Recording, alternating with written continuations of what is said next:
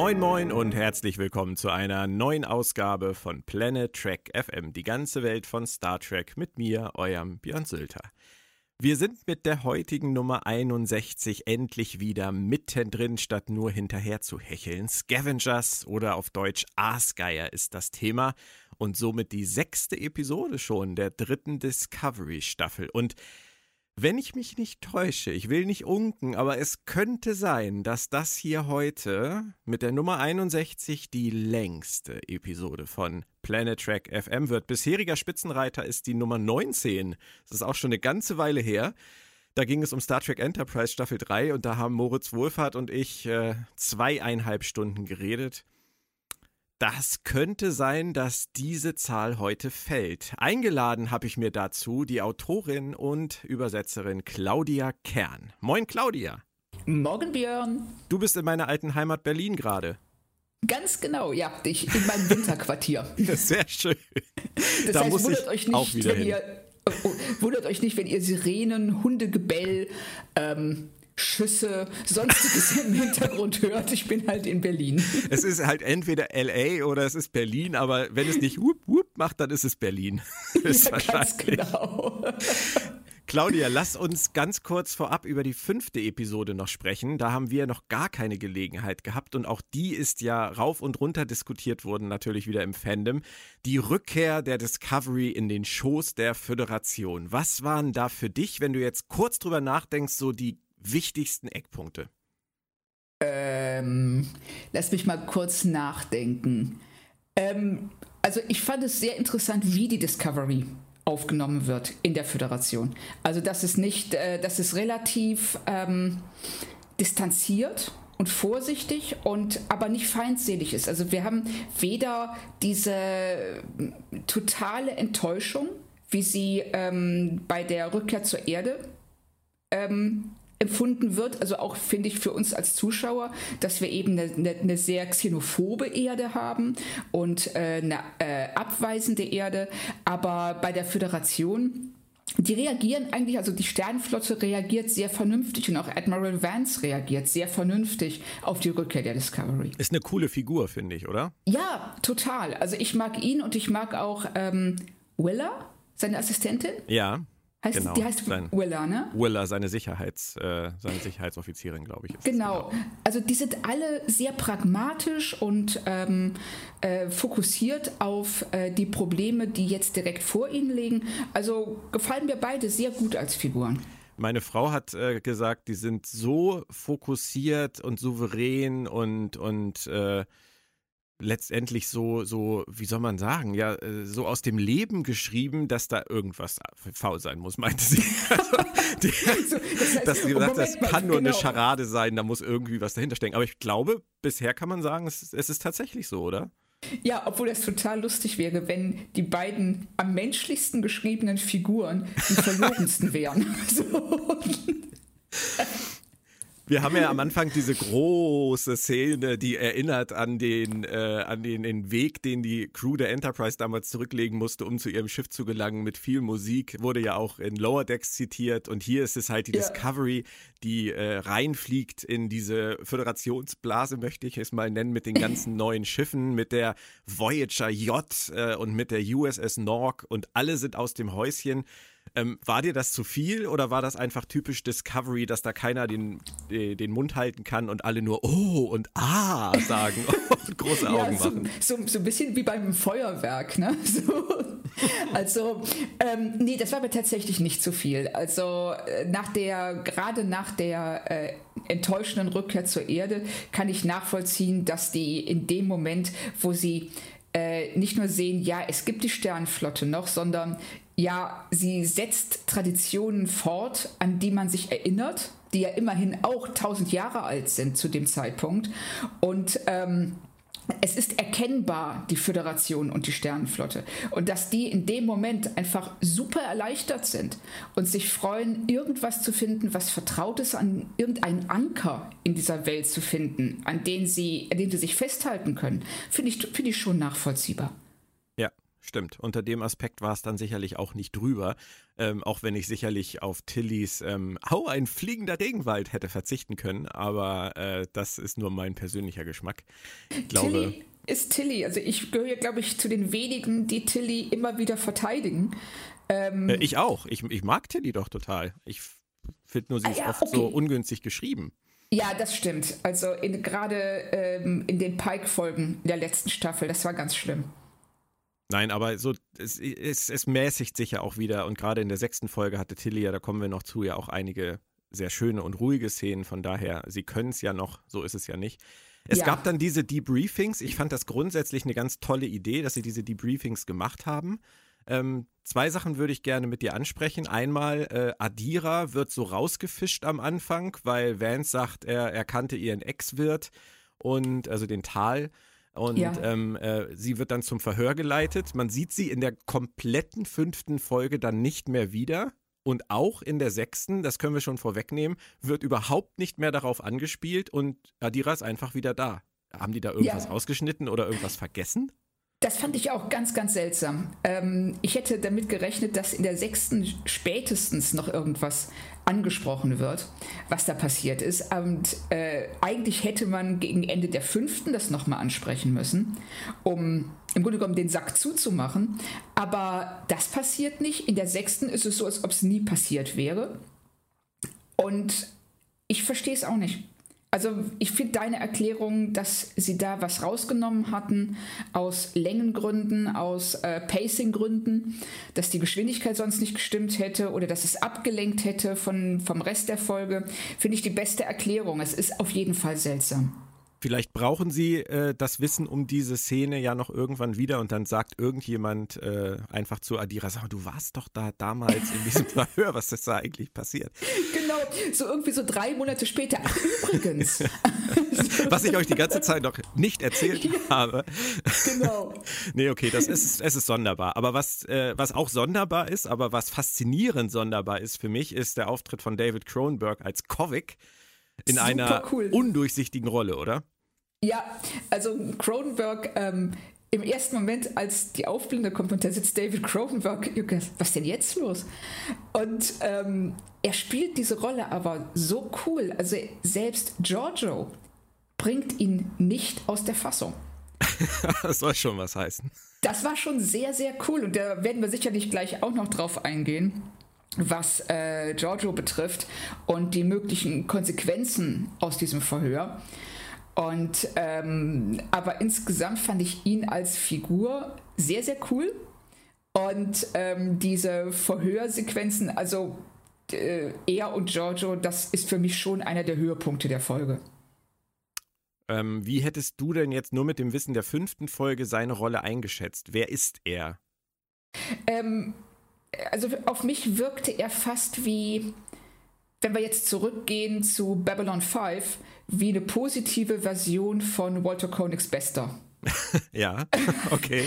so, das wäre jetzt mein erster Vergleich. Also jemand, der außerhalb der ähm, Sternenflottenhierarchie steht, jemand, der ähm, eine undurchsichtige Rolle hat, vielleicht der, der, der Nachfolge von Sektion 31 angehört oder in irgendeiner Weise sonst definitiv eine Art von Geheimdienstfigur.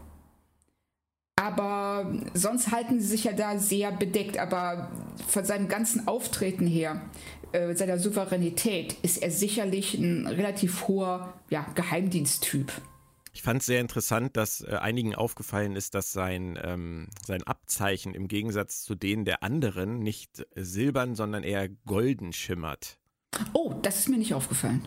Das äh, könnte natürlich einerseits dafür sprechen, dass er einfach einer anderen Sektion angehört. Ob das Sektion 31 oder die Folgevereinigung ähm, ist, das lassen wir jetzt mal offen. Es könnte natürlich aber auch dafür sprechen, dass er über den anderen steht. Also es gab ja auch durchaus die Theorie, dass es sich bei ihm um den Föderationspräsidenten handeln könnte. Oh, also das Gut, ähm, kann man selbstverständlich nicht ausschließen, aber von seinem Auftreten her fände ich es seltsam. Also erstmal, wieso sollte der Föderationspräsident das machen? Ja. so hat er nichts Besseres Langeweile. zu tun. Ja, aber wirklich, das so ist die einzige Erklärung. Und auch, ähm, er wirkt für mich nicht so. Er wirkt für mich nicht wie ähm, so eine staatsmännische Figur, sondern tatsächlich eher wie jemand, der ähm, ähm, ja, wenn ein Verhör nicht so läuft, wie er möchte, auch durchaus Methoden anwendet, die vielleicht von der Genfer Konvention nicht so positiv bewertet würden. Nachdem Giorgio bei ihm rauskommt, steht sie ja in einer der letzten Szenen der Episode im Gang und guckt sich apathisch das Treiben in diesem Gang an, wird von Michael angesprochen mehrmals und äh, es hat überhaupt keinen Effekt und äh, Michel Jo äh, spielt grandios das Stachen ins Nichts. Es sollte jetzt nicht irgendwie ironisch klingen. Ähm, wie wie interpretierst du diese Folge oder wie hättest du sie im, im Kontext der fünften Episode aufgefasst? War sie da einfach nur kurzgeistig abwesend, wie es uns allen mal passiert, oder war das schon irgendeine Auswirkung von irgendwas? Das war eine Auswirkung und äh, das, das war eine Auswirkung von was auch immer Cronenberg äh, da mit ihr gemacht hat, ähm, weil er sagt ja auch in seinem Technobabble, dass ähm, die Terraner biologisch anders sind als die Menschen im äh, Primäruniversum. Und ähm, er scheint ja auch irgendwie zu argumentieren, dass diese Boshaftigkeit der Terraner einen genetischen oder biologischen Ursprung hat.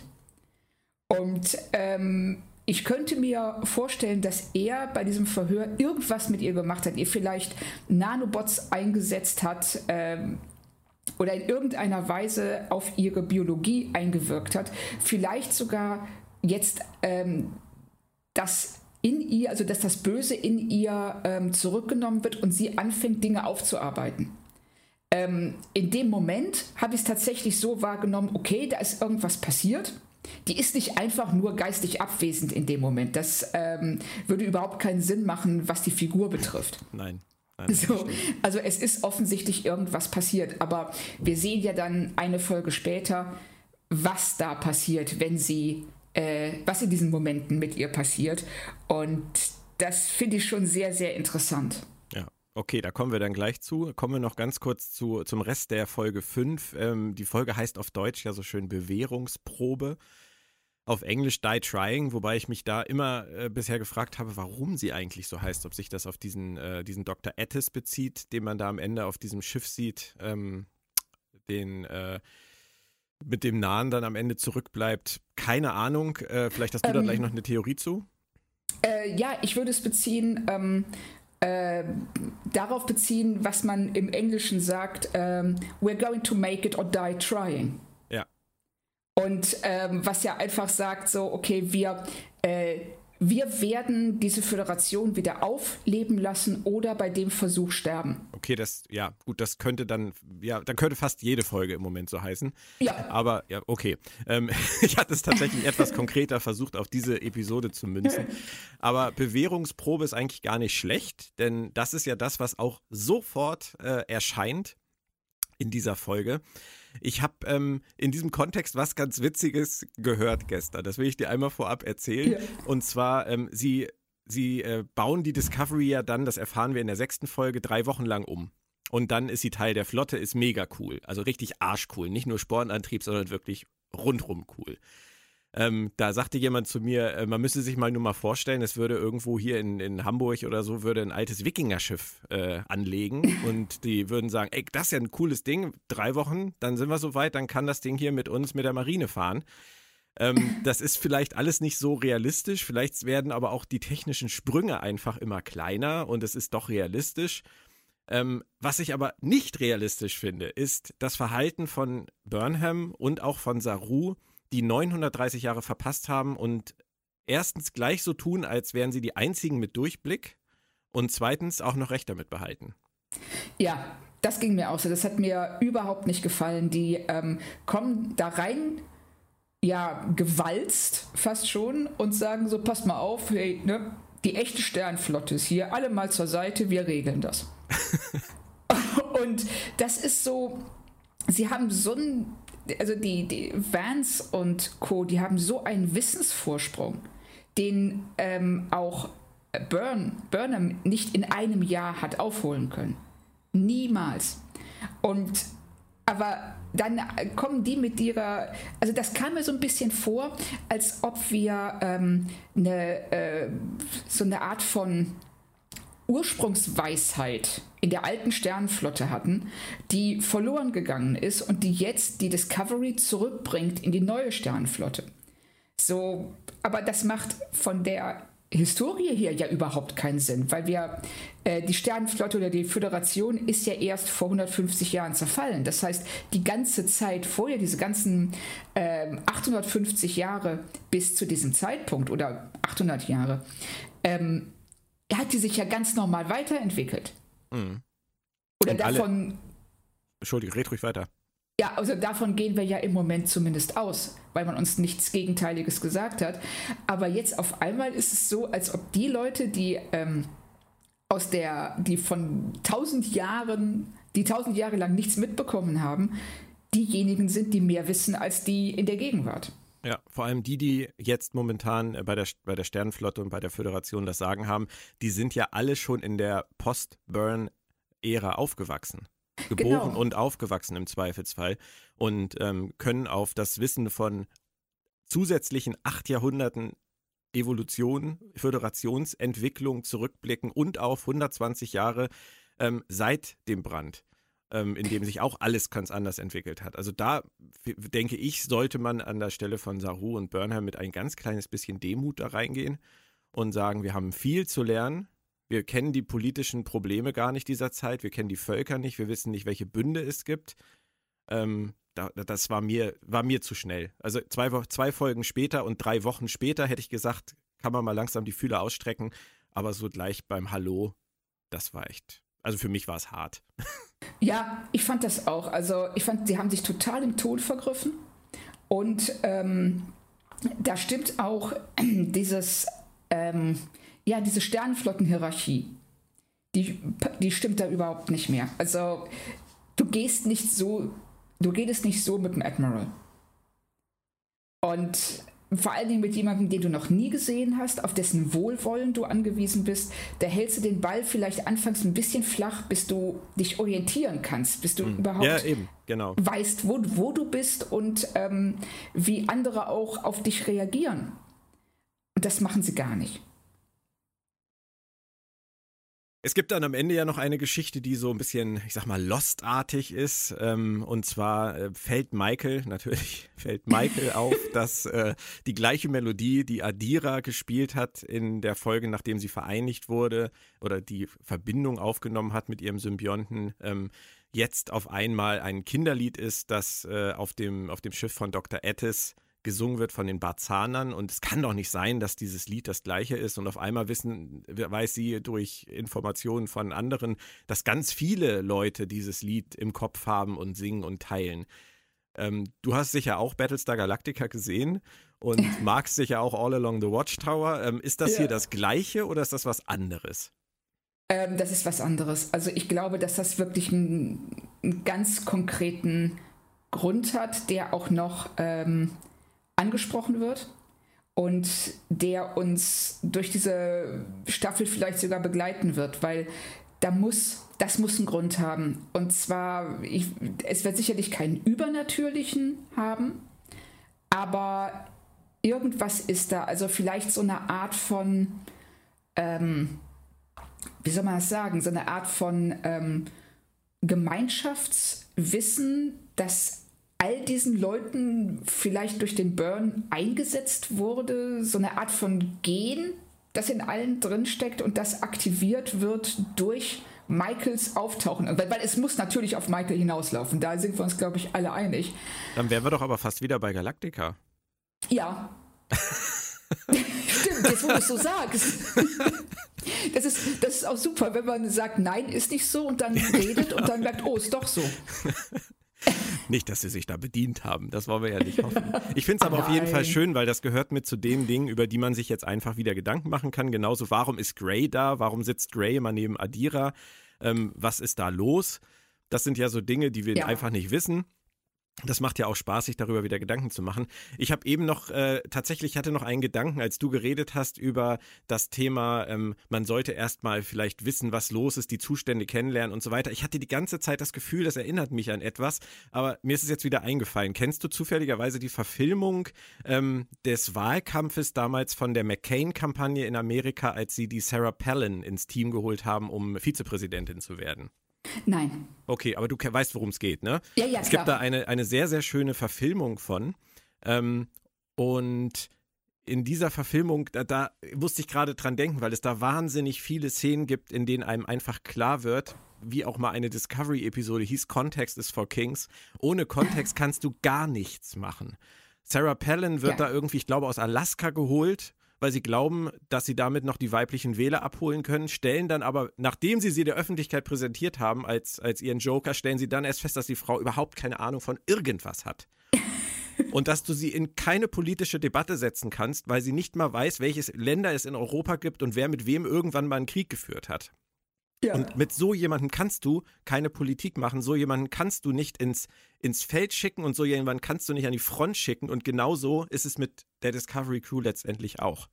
Da Ja, ist unheimlich stimmt. viel Arbeit nötig, um die auf den Stand zu bringen. Da muss ich nur eben gerade dran denken. Also Filmempfehlung. Das so, ja, ja, das stimmt, weil die ähm, gehen ja auch noch von ähm, Gegebenheiten aus, die ähm, längst nicht mehr so sind. Also wir wir sehen ja alleine die Völker, die mittlerweile in die Föderation aufgenommen worden ist, sind oder die Allianzen, die sich gebildet haben. Ähm, auch was diese, ähm, was sagen die im Deutschen für Emerald Chain? Äh, ja, Smaragdkette? ja, kann sein. Ja?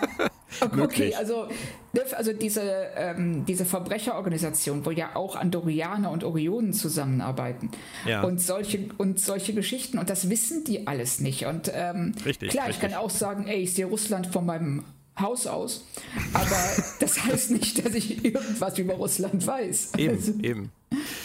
Also noch für alle einmal kurz dann jetzt auch der Titel Game Change, der Sarah Palin-Effekt. 2012 mit Julianne Moore in der Hauptrolle. Mit Ed Harris war es, glaube ich, als Beck Kane, wenn ich mich nicht täusche. Das ist eine ziemlich, Oh. ziemlich gute Verfilmung. Lohnt sich.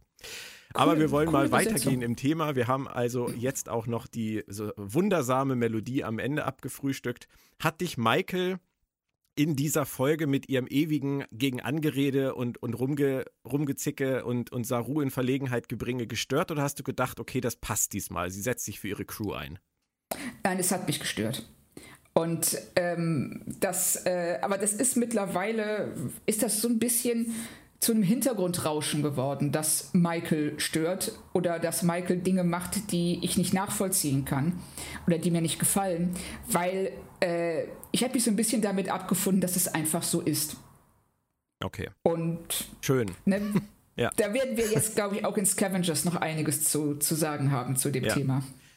Das werden wir. Dann tun wir das doch jetzt auch und gehen mal in die sechste Episode Scavengers. Ähm, wir erfahren am Anfang, wie schon gesagt, drei Wochen sind vergangen. Das Schiff wurde äh, gepimpt ohne Ende. Äh, die Warpgondeln fliegen jetzt hinterher, wenn sie den Kontakt nicht verlieren. Ich bin schon sehr gespannt, wie Eagle Moss das Modell baut. Aber davon mal ganz abgesehen, ähm, vielleicht Plexiglas. Müssen wir mal gucken, ob einem da irgendwas einfällt. Also, die, ich muss ganz ehrlich sagen, die, die undetached oder die, die, die nein, die detached äh, Warp Missiles, die fand ich echt, weiß ich nicht, ich, zu, zum Weinen, zum Jaulen. Also das ist, das ist so Future Tech, da habe ich gedacht, okay, das ist echt, das ist, das ist echt jenseits von allem, was ich mir noch irgendwie vorstellen kann. Ging dir das anders? Nein, ich habe mich vor allen Dingen, also der, erstmal frage ich mich, warum? Because it's so cool. But it's not. Also, das, ähm, also erstmal habe ich mich gefragt, warum fliegen die Warp-Gondeln, also ja, wir können jetzt die Warp-Gondeln abnehmen, damit wir besser manövrieren können. Hallo, ihr seid im All. Ihr habt doch keinen Luftwiderstand oder irgendwie sowas. Oder warum, was bringt das? Also ich warte da, ich spare mir das Urteil auf, bis wir die ähm, äh, sich ablösenden Warp-Gondeln tatsächlich mal im ähm, Praxistest erlebt haben. Aber im Moment, mal abgesehen davon, dass es ein bisschen bescheuert aussieht, habe ich, kann ich mir nicht vorstellen, welchen taktischen oder strategischen Vorteil man daraus ziehen kann. Bei Twitter schrieb irgendjemand, ähm, wenn es irgendwann mal wieder Dilithium gibt, dann explodiert nicht das ganze Schiff, sondern nur die Warp-Gondeln. Ich glaube aber, dass das Dilithium nicht nur in den Warp-Gondeln ist. Ähm, das Lithium ist doch im Warp-Kern. Ja, Und eben. der Warp-Kern also, ist nicht in den Warp-Gondeln. Also ich glaube auch nicht, dass wenn, wenn der Burn passiert wäre und man hätte diese geilen Detached Warp Nacelles gehabt, ich glaube, dann wären auch nicht nur die Warp Nacelles explodiert. Kann, also, Aber das Ähm, wissen wir nicht. nee, wir wissen es nicht und ähm, also Vielleicht wenn wird wir das noch wichtig. Wir werden sehen. Ich habe so ein bisschen das Bauchgefühl, nein, aber wir werden du, sehen. du glaubst, wir erfahren es gar nicht. Der Coolness-Faktor reichte. Ja, also das, was ähm, anscheinend die ähm, Production Designer cool fanden, ähm, das wird wahrscheinlich auch einfach so weiter als cool dargestellt werden. Aber es ist im Grunde genommen eine logische Fortsetzung von, wir können die ähm, äh, Scheibe vom Rest des Schiffs trennen. Jetzt können wir auch die Warp-Gondeln vom Rest des Schiffs trennen. Ja, aber Bu- Buck zum Beispiel, der kann sein ganzes Schiff von irgendwas trennen. Da bleibt ja, am Ende ja. gar nichts mehr übrig. Genau, also das, das ist ja rein modular, was so Transformer-mäßig schon einen gewissen Coolheitsfaktor hat, aber ich finde, es Du wird darfst nicht nur nicht gerade in umgesetzt. Gang sein. Ja, ja, genau. Das passiert. Ja, stimmt, so. Aber Alle verlassen die Gänge und suchen die Schutzräume auf. Wir müssen das Schiff modular umgestalten. genau Ah. so. Ihr habt zwei Sekunden. Viel Glück. Genau, es eilt. Ja, ja, es eilt. Oh Mann. Aber zu Genau dem Thema so. Gänge passt auch sehr schön. Gestern sagte mir jemand am Telefon, ähm, es ist ja schön, dass sie überall noch Lampen anbauen und neue Beleuchtung und hier glätten und da glätten und sich was einfallen lassen. Aber dass sie wirklich die Zeit opfern, von dem Ring in der Untertassensektion auch noch die Gänge wegzunehmen. Muss das? Ich meine, die führen doch irgendwo hin. Die hat, hat sich doch mal irgendwann jemand was bei gedacht, oder? Genau, das ist so. Ja, vor allen Dingen, man hat so den Eindruck, dieser Gang um den Ring ist wie so eine Ortsumgehungsstraße, damit sich nicht alle so durch die Innenstadt quälen müssen. Jetzt ist wahrscheinlich auf einmal reger Passantenverkehr auf der Brücke. Und Oder die Ort-zu-Ort-Transporter äh, genießen so ein großes Vertrauen, dass man meint, dass man gar keine Gänge mehr braucht. Und irgendwann in einer Folge fallen die Ort-zu-Ort-Transporter mal aus und jemand sagt, hätten wir doch mal die Gänge behalten. Jetzt kommen wir nicht Genau. mehr auf die Brücke. das ist so wie, äh, du baust ja auch ein Hochhaus nicht nur mit Aufzug, sondern inklusive Treppenhaus, aus gutem Grund. Und dann sitzen alle so in ihrer Kabine so, ja, hm, kämen wir jetzt mal hier raus, aber leider sind die Gänge vor den Türen weg. Lass uns noch kurz mit einer anderen äh, Sache aufräumen. Ich habe mich ein bisschen darüber aufgeregt zuerst, ähm, dass die Crew nicht einbezogen wurde in diese ganzen Upgrades, weil sie sich diese Weihnachtsszene da gegönnt haben. Äh, ich hab, musste an Heiligabend denken, die Tür ist die ganze Zeit geschlossen, bis die Eltern sagen, jetzt ist es fertig. Genauso wirkte das für mich auch. Und dann durfte die Brückencrew wieder auf die Brücke kommen und sagen, oh, guck mal. Anstatt sie die drei Wochen irgendwie in den Prozess einzubeziehen, damit sie schon eine Chance haben, damit zu lernen. Aber ich glaube, man kann das auch anders sehen, oder? Ähm, bestimmt, aber ich sehe es genauso. Scheiße. Ich dachte, du widersprichst mir jetzt. nee, leider nicht, weil äh, ich konnte das überhaupt nicht nachvollziehen. Also zum einen willst du doch garantiert die ähm, Ingenieure und Techniker, die ähm, und Offiziere, die damit arbeiten werden, in den Prozess einbeziehen und überhaupt zu wissen, äh, erstmal, was die momentan benutzen, wie du das upgraden kannst und welche Bedürfnisse die haben. Sie sagen zwar, ja, wir passen das völlig an eure Bedürfnisse ein und- oder die Technik wird sich daran anpassen, aber wir sehen auch, wie unterschiedlich die Brückencrew äh, Crew darauf reagiert. Weil Detmer sagt ja sofort so, will ich nicht. Während Reese und ähm, Dings, Ovo. äh, Ovo, genau, äh, die sind so, oh wow, super, toll, Ja. brauche ich.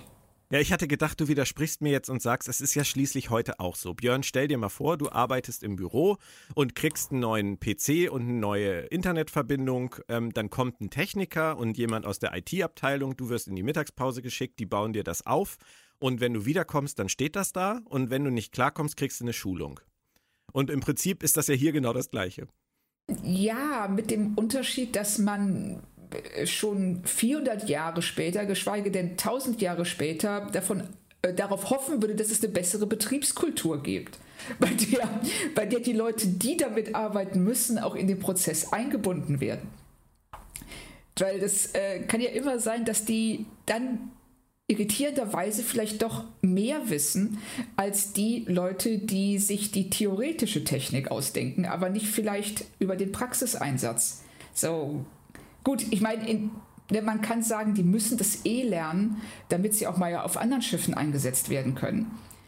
Ähm, aber ich fand es unglücklich. Also ich, äh, es hätte mir besser gefallen, wenn wir gesehen hätten, wie die mit der äh, mit den Leuten aus unserer Jetzt-Gegenwart zusammenarbeiten. Der hätte so eine kurze Schnittmontage, wo du siehst, ja. so hey, ne, die werden jetzt darin eingebunden. Genau, mit Saru aus dem Off, der sagt, er ist stolz auf die Crew, wie sie die Neuerungen alle annimmt und so weiter. Ja, hätte mir viel, viel besser gefallen als dieses Überraschung. ja, okay. Es, äh, dann lassen wir es dann vielleicht doch lieber so stehen. Aber sie haben ja doch einige coole Sachen bekommen, also diese persönlichen Transporter und äh, dann äh, gibt es noch ähm, das eigene Pad sozusagen, das, das Holo-Pad und äh, ein Tricorder ist auch noch mit dabei. Das ist natürlich schon was Nettes. Da hat sich die Technik schon wenigstens ein bisschen weiterentwickelt. Obwohl, hm, sowas hatten ja. wir auch früher schon mal, aber geschenkt. Hat, genau, hatten wir. Also es fehlt eigentlich nur noch der Phaser, der im Combatch eingebaut ist und ähm, dann ähm, muss man gar nichts mehr in die Hand nehmen. Ein Borgschild. So wie oh. die. Oh, das wäre doch mal eine geile Sache. Ich meine, das, das wissen wir doch jetzt eigentlich auch schon seit Ewigkeiten. Wir haben, wie, wie haben wir es immer gehasst, wenn jemand gesagt hat, sie haben sich drauf angepasst. Ja, das, genau. The Personal Shielding, das wäre doch nochmal eine geile Idee. Das ist ja, doch keiner drauf gekommen.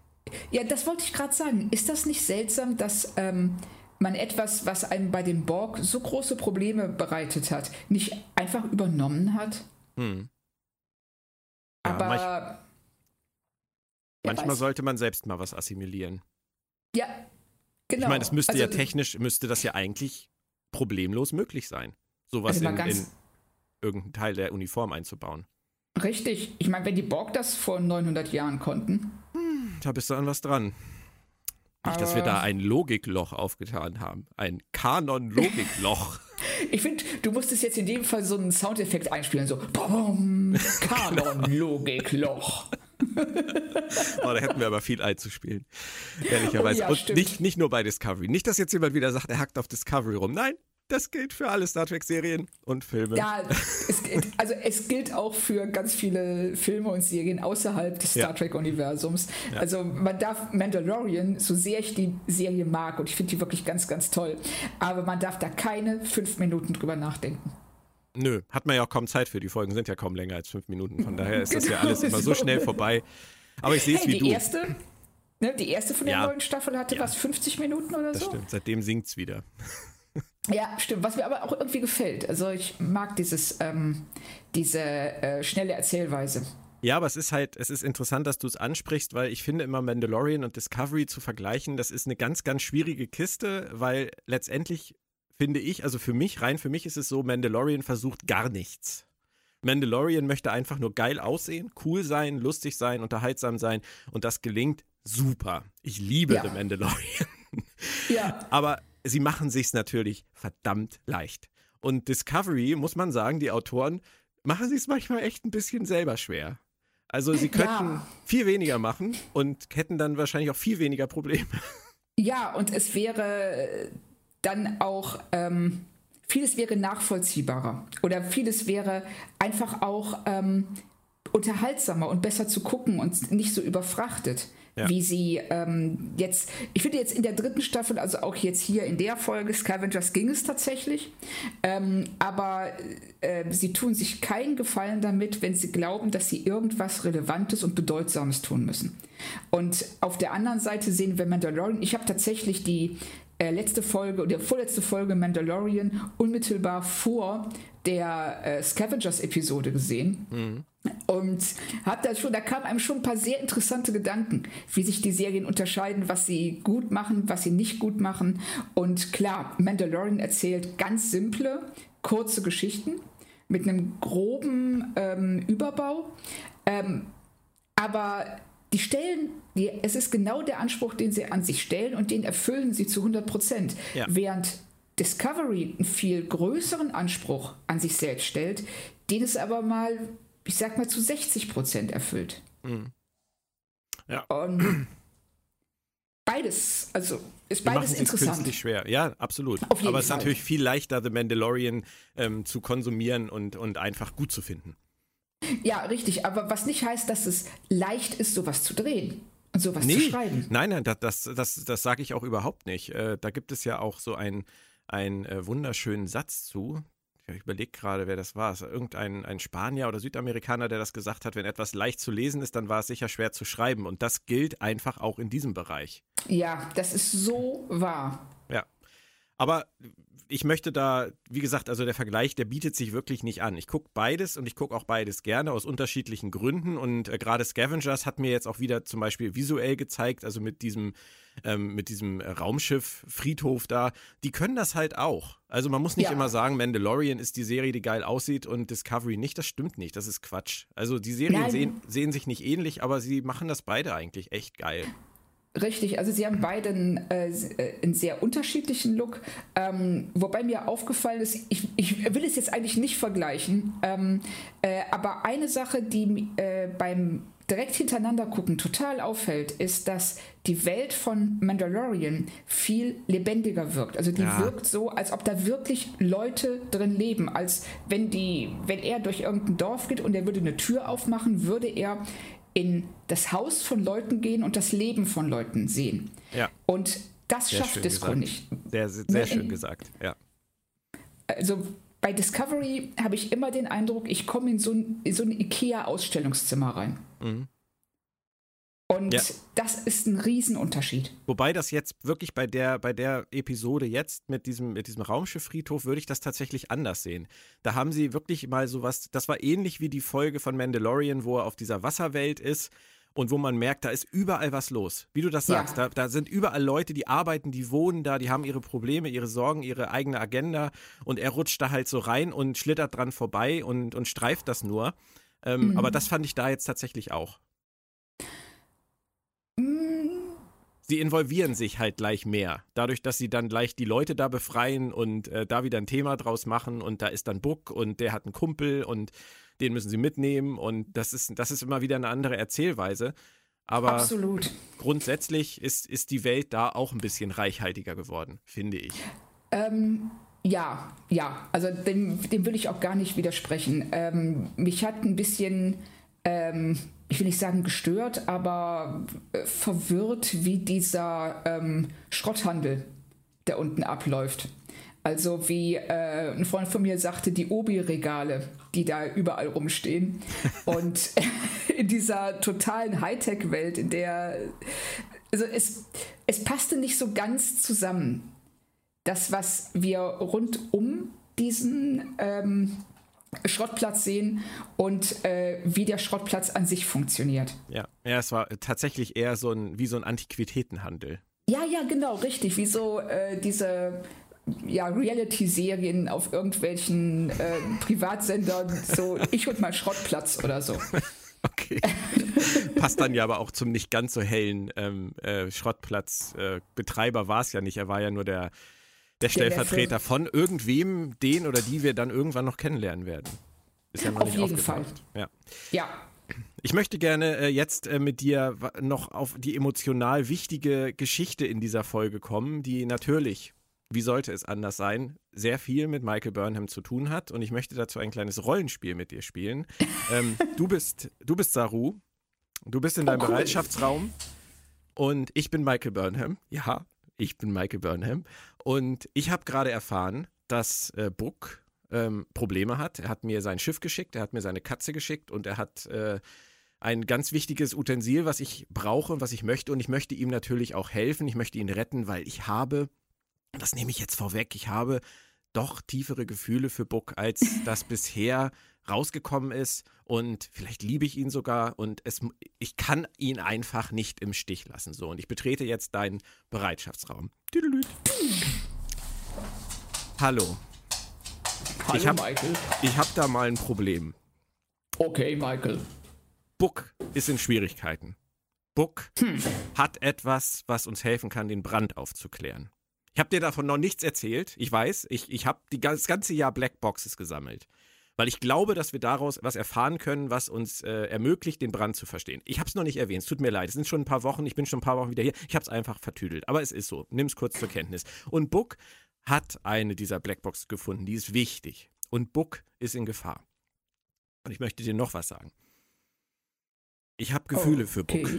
Es ist mir wirklich wichtig. Ich weiß, ich werde hier gebraucht. Ich weiß, ich bin dein erster Offizier. Aber ich möchte wirklich helfen. Kann ich das Schiff von Book nehmen? Kann ich vielleicht Giorgio mitnehmen? Die vermisst hier doch eh keiner.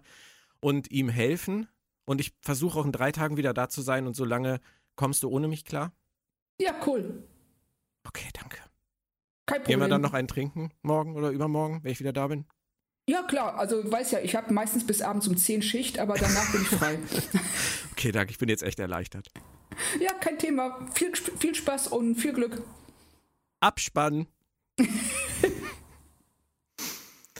Die Szene lief in der Realität der Episode ein ganz kleines bisschen anders ab. Ja, und äh, das war so konstruiert. das wirklich, also. Äh, Kennst du dieses Geräusch, Claudia? Pass mal auf. Das sind die Drehbuchseiten. genau, die, die, genau, die Drehbuchseiten, die man alle hätte rausnehmen müssen, wenn sich in dieser Situation die beiden einfach normal verhalten hätten.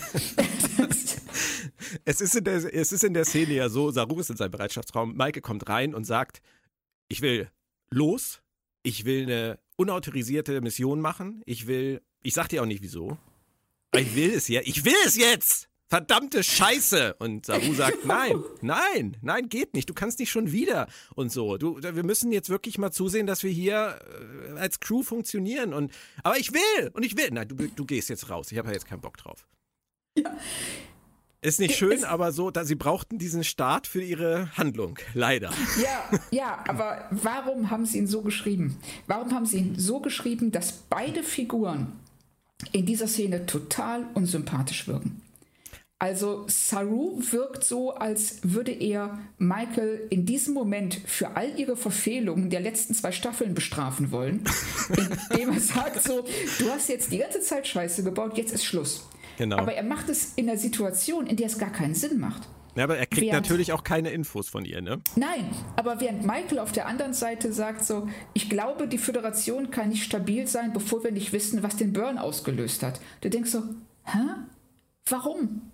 Warum ist das in dieser Situation, in diesen nächsten zwölf Stunden, so wahnsinnig wichtig, ja. dass du meinst, du kannst diese diplomatische Mission, die ja anscheinend wirklich sehr, sehr wichtig wäre für den Planeten, einfach ignorieren und sagen so, ja, ich muss jetzt aber den. Und Buck ist schon seit drei Wochen da.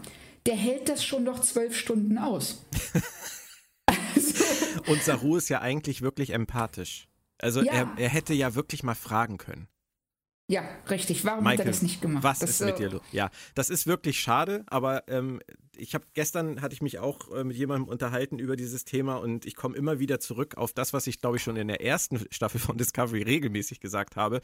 Die Autoren fangen immer bei Z an und erzählen ihre Geschichte dann von A zu Y weil ja. sie irgendwie dahin kommen müssen. Und das ist halt im, im Zweifelsfall ist die Herleitung einfach schlecht, weil es keine gute gibt zu dem, was sie Richtig. als Ergebnis haben wollen. Richtig. Das ist, das ist schade, aber ich habe dann auch die Frage bekommen, warum konnte er sie nicht einfach gehen lassen? Da hätte man die Folge doch genauso schreiben können. Nein, man hätte den Bruch am Ende dann nicht gehabt. Und den Bruch wollten sie. Das war ihr Z. Das ist halt, Richtig. halt, ne, das ist halt immer wieder das Gleiche. Und ich habe in dem Moment echt Scheiße geschrien, weil ähm, ich einfach dieses, Michael-Ding, ich muss jetzt gleich wieder los und irgend, irgendwas machen. Ich frage zwar zumindest, du sagst zwar nein, aber ich gehe trotzdem, nicht mehr sehen ja, kann. Ne? Richtig, also das ist, weil es ist von ihr, ähm, es ist so unfair ihm gegenüber und äh, auch dem Rest der Besatzung gegenüber. Also alleine die Situation, in die sie auch Tilly bringt, ohne darüber nachzudenken und ähm, dass sie sich äh, immer wieder über andere hinwegsetzt, so tut, als ob sie äh, auf deren Meinung zählt, als ob sie sich einfügt in diese Strukturen an Bord, nur um dann in dem Moment, wo diese Strukturen dem widersprechen, was sie will, einfach zu sagen, scheiß ich drauf, ich mach's trotzdem. Aber man muss ihn ja zumindest zugute halten, weil du das eben so gesagt hast mit Saru und dass er auch unsympathisch rüberkommt er stellt sein eigenes Handeln am Ende der Episode in Frage. Das haben ja. die Autoren ihm zugeschrieben. Das ist ihnen offensichtlich selbst aufgefallen. Das ist ihnen, ja, weil sie haben ihn äh, am Anfang einfach nur, weil sie diesen Bruch am Ende herbeiführen wollten, in eine Situation gebracht, in der er nur verlieren konnte. Mhm.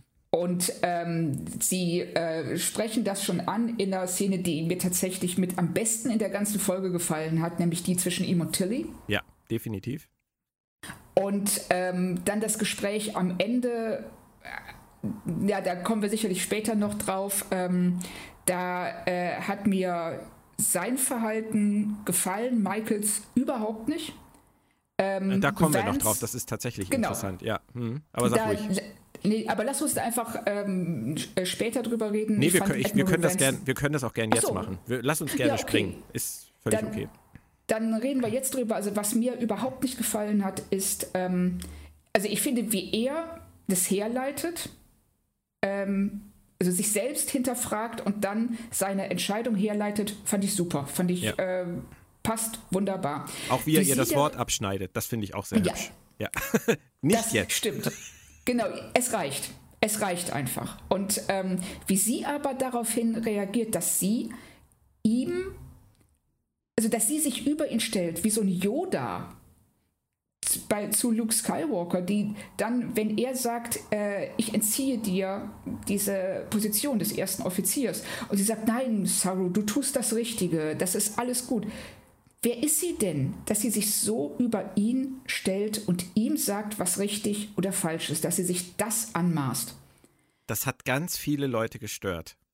Ja, mich auch. Und ich kann es auch verstehen. Mich hat es überhaupt nicht gestört.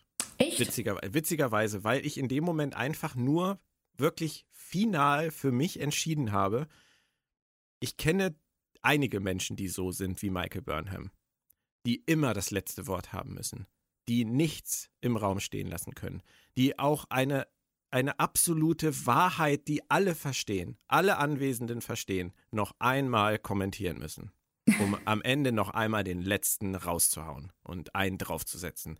Und so eine ist Michael Burnham. Und das äh, kommt für mich dann immer wieder auf den Punkt zurück, dass ich sage, Michael Burnham, nur für mich persönlich, jeder darf sie mögen, jeder darf sie toll finden, auch als Vorbild meinetwegen toll finden. Ich muss damit leben. Für mich persönlich ist Michael Burnham eine der absolut unsympathischsten Figuren in, im ganzen Fernsehbereich, ganz im Fernsehbereich, nicht nur in Star Trek. Ich finde, sie ja. ist ein unerträglicher Mensch. Und ähm, diese Szene zeigt das einfach nur. Dass ja. sie sich das anmaßt, genauso wie sie sich angemaßt hat zu sagen, Saru, du bist, du bist der Captain. Ich, ich gebe dir das Kommando. Und Richtig. alle nicken ab. Aber so ist sie. Das sind nicht die Autoren. Ich glaube nicht, dass das die Autoren sind. Das ist naja, ich meine, die der Charakter. Ja, aber das ist, glaube ich, der Charakter, den sie schreiben wollen. Und wenn sie es nicht also, wollen, dann sind sie wirklich verblendet. Also, ähm, wenn sie äh, Michael absichtlich so schreiben, dann hoffe ich inständig, dass sie ein Ziel vor Augen haben damit. Dass sie ähm, sie aufbauen, dass sie diese, ähm, diese anmaßende, gönnerhafte Haltung von ihr aufbauen, um sie stolpern zu lassen, um sie stürzen zu lassen. Und äh, dass sie dann eine Möglichkeit finden, diese Figur, der so eine Art von ähm, Wiedergutmachung, also oder sie neu aufzubauen. ja, ich weiß. Ich Nein, weiß, Claudia, du sagst genau das, was ich dich gerade fragen wollte. Das, so. ist, das ist super, super witzig, weil das ist ja, das ist ja wirklich der Kern dessen, was ich glaube, was uns irgendwann bevorsteht. Michael Burnham wird Captain der Discovery. Ich habe damit eigentlich schon in dieser Staffel gerechnet, ganz fest. Dass sie ja. jetzt Saru zum Captain gemacht hat, hat mich echt überrascht. Weil in dem Moment habe ich gedacht, das können sie jetzt eigentlich nicht wieder rückgängig machen. Und wenn sie es rückgängig machen, werde ich es hassen. Ja. Aber jetzt haben sie, haben sie ja noch einen draufgesetzt. Sie funktioniert nicht als erster Offizier. Das hat sich jetzt gezeigt. Sie hat es akzeptiert, Saru hat es akzeptiert. Wir sind jetzt an einem ganz anderen Punkt. Und jetzt kommst du und sagst genau das. Hoffentlich haben ja. sie einen Plan. Vielleicht wollen sie. Sie haben sie ja schon oft stolpern lassen. Sie haben sie ja mit, mit Giorgio auch stolpern lassen. Da gibt es ja sogar einen tollen Satz von, von Giorgio in dieser Folge. Ich habe schon mal ja. einer Michael Burnham vertraut und guck, wo es uns hingebracht hat. Das wissen Richtig. die Autoren auch.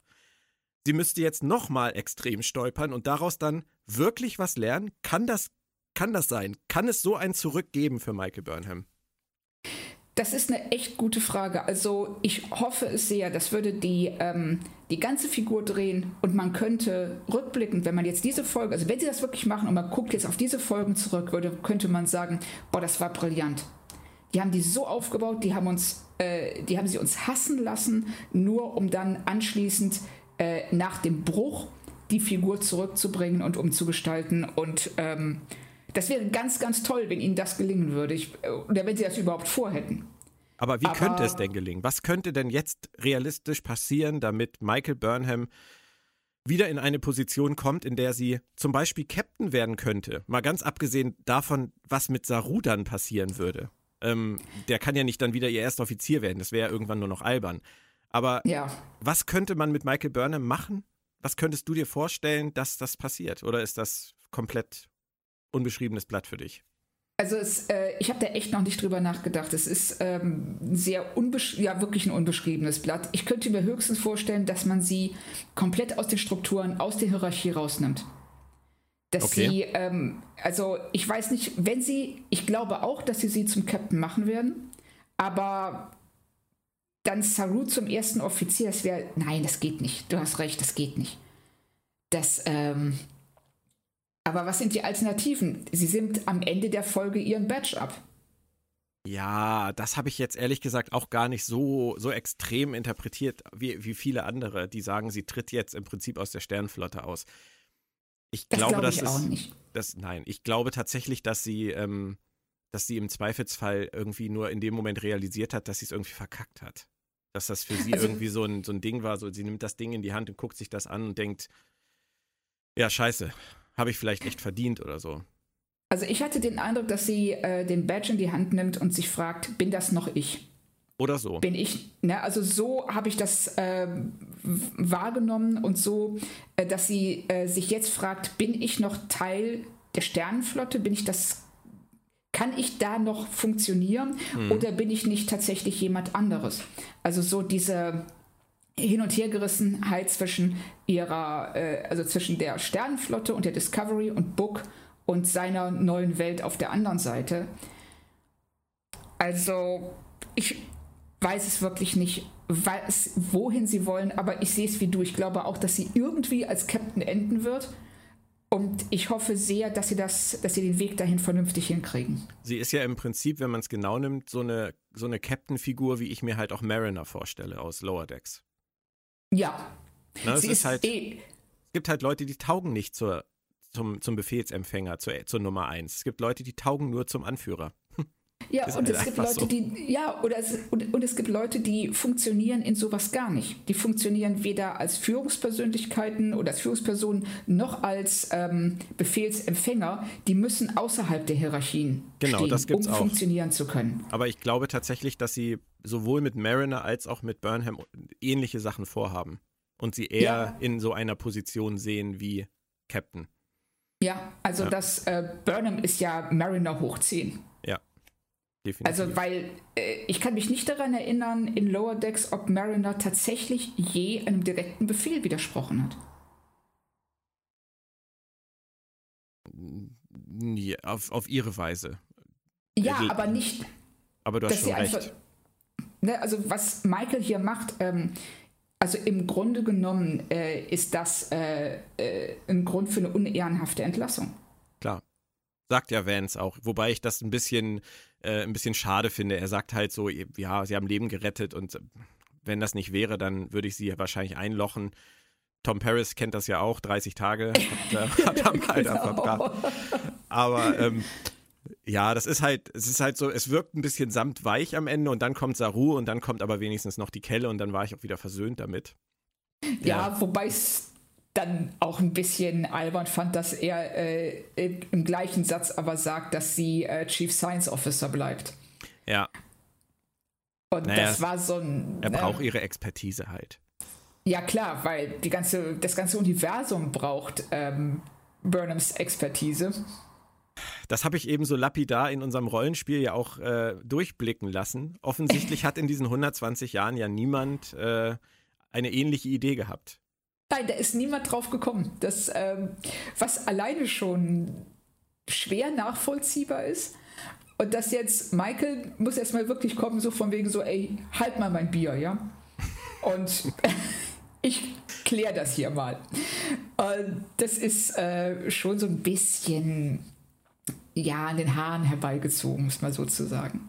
Wobei natürlich die Föderation jetzt auch nicht mehr die großen Möglichkeiten hat, in der ganzen Galaxie rumzufliegen und die Blackboxes zu sammeln.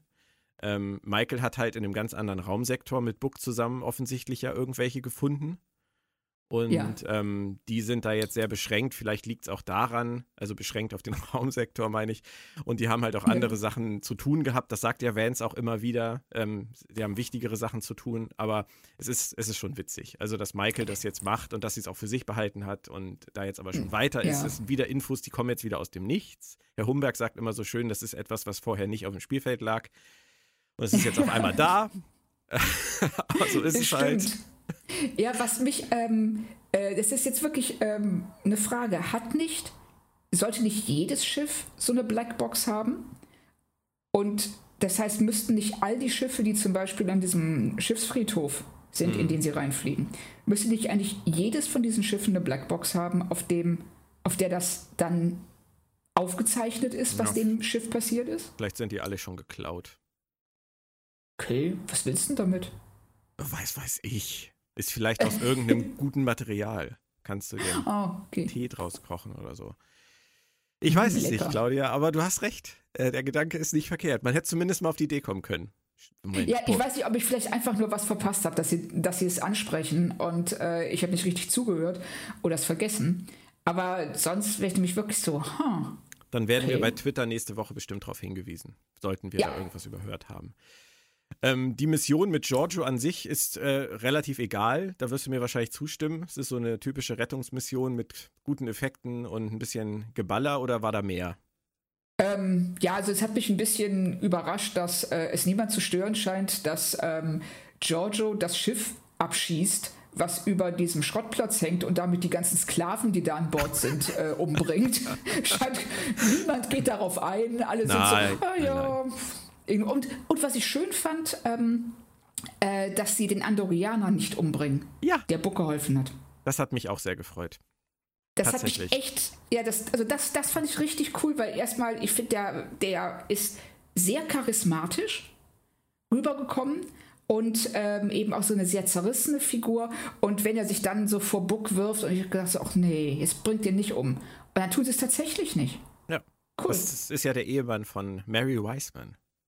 Ach echt? Oh, ja, das wusste ich nicht. Noah Averback Katz. Auch ein sehr schöner Name. Und vielleicht ja. wollten sie einfach, dass die beiden mit ihrem, mit ihrem Neugeborenen mehr Zeit bei den Dreharbeiten verbringen können. Deswegen spielt ihr Mann jetzt den Andorianer an Bord. Außerdem wollten wir damals schon mal Shran zum äh, Mitglied der Crew machen. Deswegen haben wir jetzt halt Rin. Das ist dann ja. ja vielleicht auch späte Genugtuung für alle Freunde der Andorianer. Ja. Aber ich bin da bei dir. Ähm, ich habe eine Sache vorhin vergessen, was das Upgrade angeht. Äh, die Discovery hat jetzt ein A. Ja, stimmt, richtig. Ich habe mir das so erklärt, dass äh, wegen des temporalen Kalten Krieges und so weiter und weil die Discovery ja eigentlich zerstört ist, ähm, dass sie jetzt sozusagen dieses, dieses Zeitparadoxon äh, komplett aus dem Weg räumen wollen und jetzt nennen sie sie halt A und tun so, als wäre es ein ganz anderes Schiff. Ja, so habe ich es auch verstanden. Okay, aber was ist da mit Calypso? In Calypso sieht man die Discovery ähm, in ja. diesem Nebel äh, ohne A. Richtig. Also ich glaube, mittlerweile glaube ich, äh, dass die sich in den Hintern beißen, dass sie Kalypso überhaupt gemacht haben. Meinst du? Ja. Aber ich sie glaube, haben doch jetzt, sie haben doch jetzt, äh, sie haben sie, äh, hier, wie heißt sie denn jetzt gerade noch? Äh, ähm, so Zora, meinst Zora, du? Zora, nicht sie, ja, genau, Zora. Äh, sie haben sie doch jetzt sogar in diese Staffel reingebracht. Also, ja, aber ich weiß doch, nicht, was los ist. Sie wissen, ja, auf jeden Fall. Also ich frage mich nur, ob sie jetzt noch wissen, wie sie da hinkommen oder ob wir nicht, ähm, wie du eben schon sagtest, jetzt auch bei Calypso an dem Punkt sind, äh, wo sie das Z erzählt haben vor dem A bis Y. Denkbar. und sich jetzt denken so, oh, oh, ob wir da hinkommen und wie wir da hinkommen. Das wird, das wird spannend sein. Vielleicht äh, kommt es ja auch einfach nie zur Sprache und Calypso ist halt trotzdem irgendwie nur so ein Gedankenspiel, das ja. in einer Paralleldimension spielen könnte oder auch nicht. Richtig, dass sie einfach sagen, es ist nicht Kanon. Vielleicht hat auch Zora aus Langeweile einfach das A wieder weggemacht. Stimmt. So. Die hat ja nun tausend Jahre Zeit gehabt, um sich die Zeit zu, vielleicht, wo hat sie das ganze Upgrade wieder rückgängig gemacht, weil sie sich gedacht hat, die, die Gänge zur Brücke waren eigentlich ganz cool, ich habe jetzt die Zeit. genau, jetzt kann ich mal eigentlich mal das machen, was ich immer schon wollte. Hier mal das Schiff renovieren, bisschen Innenarchitektur betreiben. Ich baue die Gondeln wieder an. Ja, genau. Vielleicht hat sie es auch mal zwischendurch so, so in verschiedenen Farben gestrichen. Ja, so, so ein Himmelblau. Dann hat, hat ihr das nicht gefallen. Dabei hat sie das A direkt weggemacht. Das ist auch eigentlich um, dann schon die Erklärung. Also können wir das Thema eigentlich abhaken. Ja, okay, Problem gelöst. Problem gelöst. Was Schön. jetzt? Neulich im Writers Room bei Discovery. ich gehe jetzt Kaffee trinken, sagte Kirsten Bayer noch und genau. verließ den Raum. Ähm, es gibt in dieser Folge, muss ich für mich gestehen, sehr viele Dialoge, die mich positiv überrascht haben. Ich habe, glaube ich, noch nie na, das ist übertrieben. Ich habe, glaube ich, lange nicht bei Discovery so oft während einer Folge zu meiner Frau gesagt, oh, das war jetzt aber gut. Ich glaube, sie war am Ende schon genervt. Aber ich fand die Unterhaltung zwischen Giorgio und, äh, und Burnham fand ich gut, obwohl ich Giorgio in dieser Staffel ja äußerst nervig fand oft. Ähm, ja. Jetzt hat sie eine Geschichte, jetzt äh, sind wir wieder an ihr interessiert und ich finde auch tatsächlich, dass die Dialoge das auch hergegeben haben. Saru und Tilly hast du schon angesprochen. Es war richtig toll, oder? Mhm. Also das hat mir auch total gut gefallen, dass ähm, erstmal, äh, dass er sich ihr anvertraut, wobei man da, ich meine, sie ist ein Ensign und er geht als Captain hin und ähm, schüttet sein Herz jemandem aus, der im Grunde genommen in eine Folge aus Lower Decks gehören würde. Aber das machen sie mit Tilly ja eh. Also die ist ja nicht vergleichbar mit dem, was normalerweise ein Ensign tun dürfte oder auch tut. Ähm, auf der anderen Seite fand ich es richtig toll, wie sie reagiert. Und dann äh, in einer für sie sehr ungewöhnlich ruhigen Weise sagt, äh, hör mal, das musst du Vance sagen. Wenn der das hintenrum erfährt, dann kracht's. Absolut. Und hat sie, hat sie wirklich gut gemacht, hat mir total gut gefallen. Auch dass Saru auf sie eingeht, dass er ähm, sie auch äh, komplett auf Augenhöhe wahrnimmt. Mhm. Und äh, in dem Moment dann auch den Rang vergisst, der, der spielt in dem Moment dann wirklich keine Rolle mehr. War ich finde von ihm auch ganz, von ihm auch ganz toll beobachtet gegen Ende der Unterhaltung, als, als Tilly sagt, hier nur fürs Protokoll, ich hätte das gleiche gemacht und er sagt nein. Also ich verstehe, was Richtig. du meinst.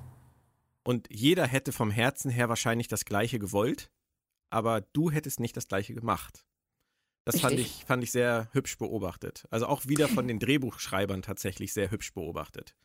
Ja, und es ähm, zeigt auch, dass Tilly weiterhin eine gewisse Loyalität für Michael empfindet, dass ja. sie, sie versucht, sie ja ganz klar mit der Bemerkung in Schutz zu nehmen. Und ähm, dass Saru das aber auch durchschaut und sagt so, das sagst du, aber es stimmt nicht. Aber ich muss auch ehrlich sagen, ich bin da auch bei ihr tatsächlich. Ähm, Vielleicht, vielleicht würde das Statement bei mir sogar stimmen. Also wenn ich zu Saru an der Stelle gesagt hätte, ich hätte das gleiche getan, hätte das wahrscheinlich sogar der Realität entsprochen. Denn es ist wirklich das erste Mal, und da würde ich mich festlegen, dass Burnham gegen Befehle handelt und ich sie verstehen kann. Weil, und da kommt der, lass mich das kurz lieber begründen, da kommt der große Romantiker bei mir durch, äh, den man vielleicht nicht immer wahrnimmt, aber der ist vorhanden. Wenn es um Liebe geht, setzt bei mir alles aus. Da kann ich alles verzeihen. Ja, aber deshalb dienst du auch nicht auf dem Sternflottenschiff. Verdammte Axt. Aber du verstehst, was ich meine. Ja, klar verstehe ich das. Ähm, und wenn diese Anfangsszene äh, besser geschrieben worden wäre, mhm. dann wäre ich zu 100% bei dir. Und dann hätten wir einen richtigen Konflikt, wenn Michael äh, Saru die, die äh, alle Sachen gesagt hätte, Saru hätte einen guten Grund gehabt, ihr das zu verweigern. Wir hätten also wirklich einen Konflikt, in dem Liebe gegen Pflicht steht und nicht einfach was, das ähm, sie bemühen, um den Endzustand des, dieser ja. Folge zu erreichen.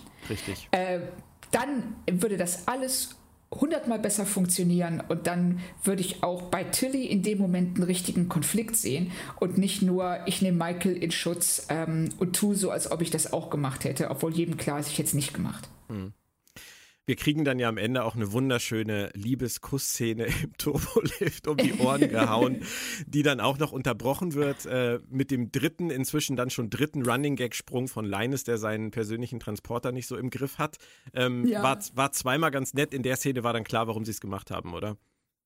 Ähm, ja, also ich fand das eigentlich. Äh also was mir daran gefallen ist, dass sie nicht die Sitcom-Variante dieses Witzes genommen haben und die beiden dann, äh, also die beiden werden beim Kuss unterbrochen und küssen sich dann nicht und das wird dann und die Frage wird dann jetzt wieder für zwei, drei Folgen mitgeschleppt, sind sie jetzt zusammen oder nicht, äh, sondern dass sie äh, diese Unterbrechung lachen über die Unterbrechung, Linus beamt sich wieder raus und ähm, und sie küssen sich einfach.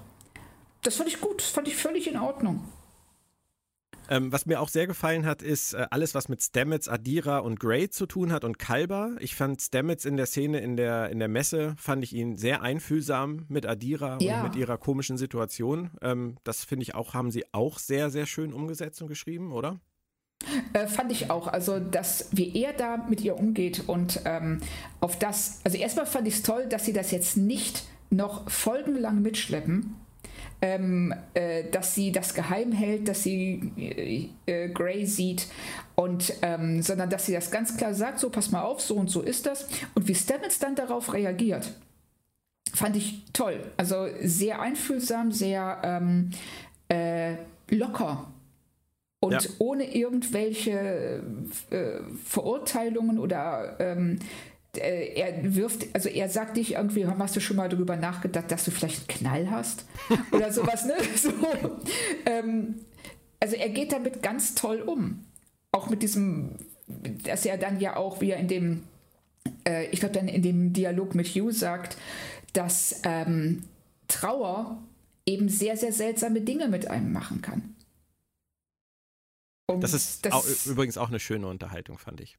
Ja, fand ich auch. Mit Hugh. Ähm, da, da haben sie sich, haben sie sich auch äh, wieder mal zurückbesonnen auf diese, diese Zahnputzszene aus der ersten Staffel, einfach mal deren Leben zusammen zu zeigen. Ähm, einen ganz normalen Moment auf dem Schiff kommt ja oft zu kurz. Es ist ja immer viel ja. Pflicht und wenig privat. Aber das fand ich schön. Ich fand Dr. Kalber auch sehr schön runtergefahren. Äh, Wilson Cruz hat das, finde ich, sehr dezent gespielt, wie er ihm einfach die Hand, glaube ich, auf die Schulter legt, ihn anguckt und sagt, ich weiß genau, wovon du redest. Ja. Wir müssen das jetzt nicht groß erklären. Wir wissen das einfach.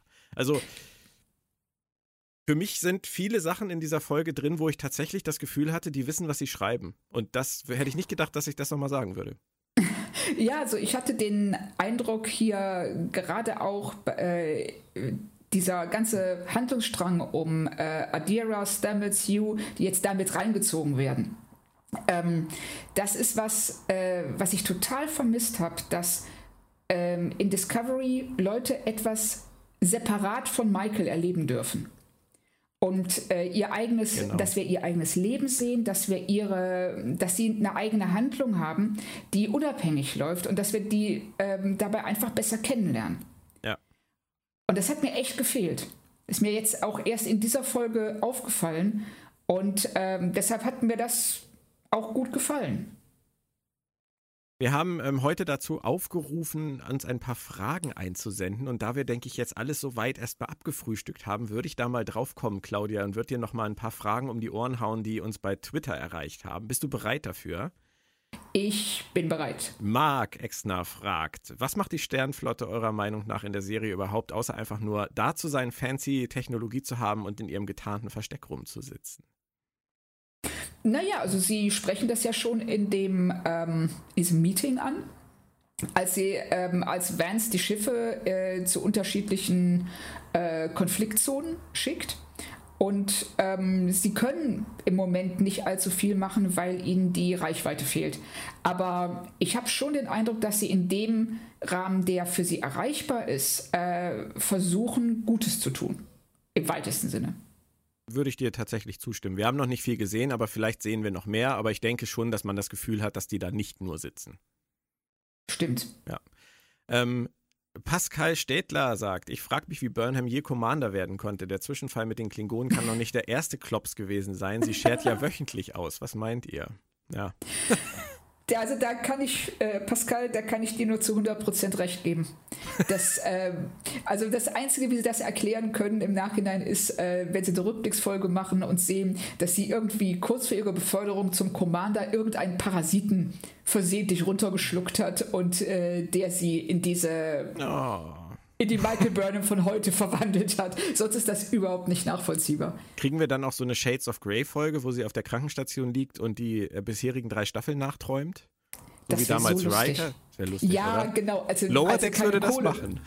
Ja, genau, als sie keine Kohle mehr hatten am Ende der Staffel und diese, ja. äh, diese genau. furchtbare Shades of Grey-Episode gedreht haben. Nee, ich denke, wir sind uns da einig. Ähm, so wie Burnham geschrieben ist, kann das eigentlich niemals so funktioniert haben. Aber was soll's? Also so Leute wie Barclay oder, oder äh, Sonja Gomez, die haben es auch irgendwie geschafft, auf der Enterprise zu landen. Da fragt man sich auch wie. Also von daher ja. gibt's immer wieder. Ähm, der gleiche Pascal möchte noch wissen, er fragt sich auch, wie die Technologie im Moment funktioniert. Delizium ist knapp, Warp geht nicht. Womit betreiben die den Rest? Windkraft wird es nicht sein. Obwohl das schön wäre, so riesige äh, Windräder mitten im All. Oh. Die da, ja, die da halt so Sonnen, hier wie Sonnensegel funktionieren. Könntest du machen. Kann ja auch sein. Haben wir vielleicht nur noch nicht gesehen. Ja, stimmt. Aber ich glaube, dass sie. Ähm, es, jetzt ist es.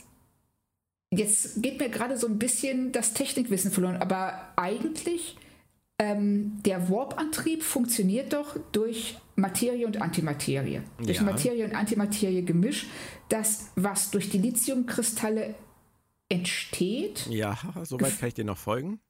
Na? Ähm, aber die können sicherlich auch ganz an, die werden sicher, die haben ja äh, Atomfusion zum Beispiel. Und ähm, das ist ja wahnsinnig effizient. Also damit können sie sicher auch ganz, ganz viel betreiben und die Unterlicht oder die Schiffe können ja weiterhin schneller als das Licht fliegen. Nur eben nicht so schnell wie ähm, früher. Also gibt es offensichtlich Energieerzeugungsmethoden, die das ermöglichen?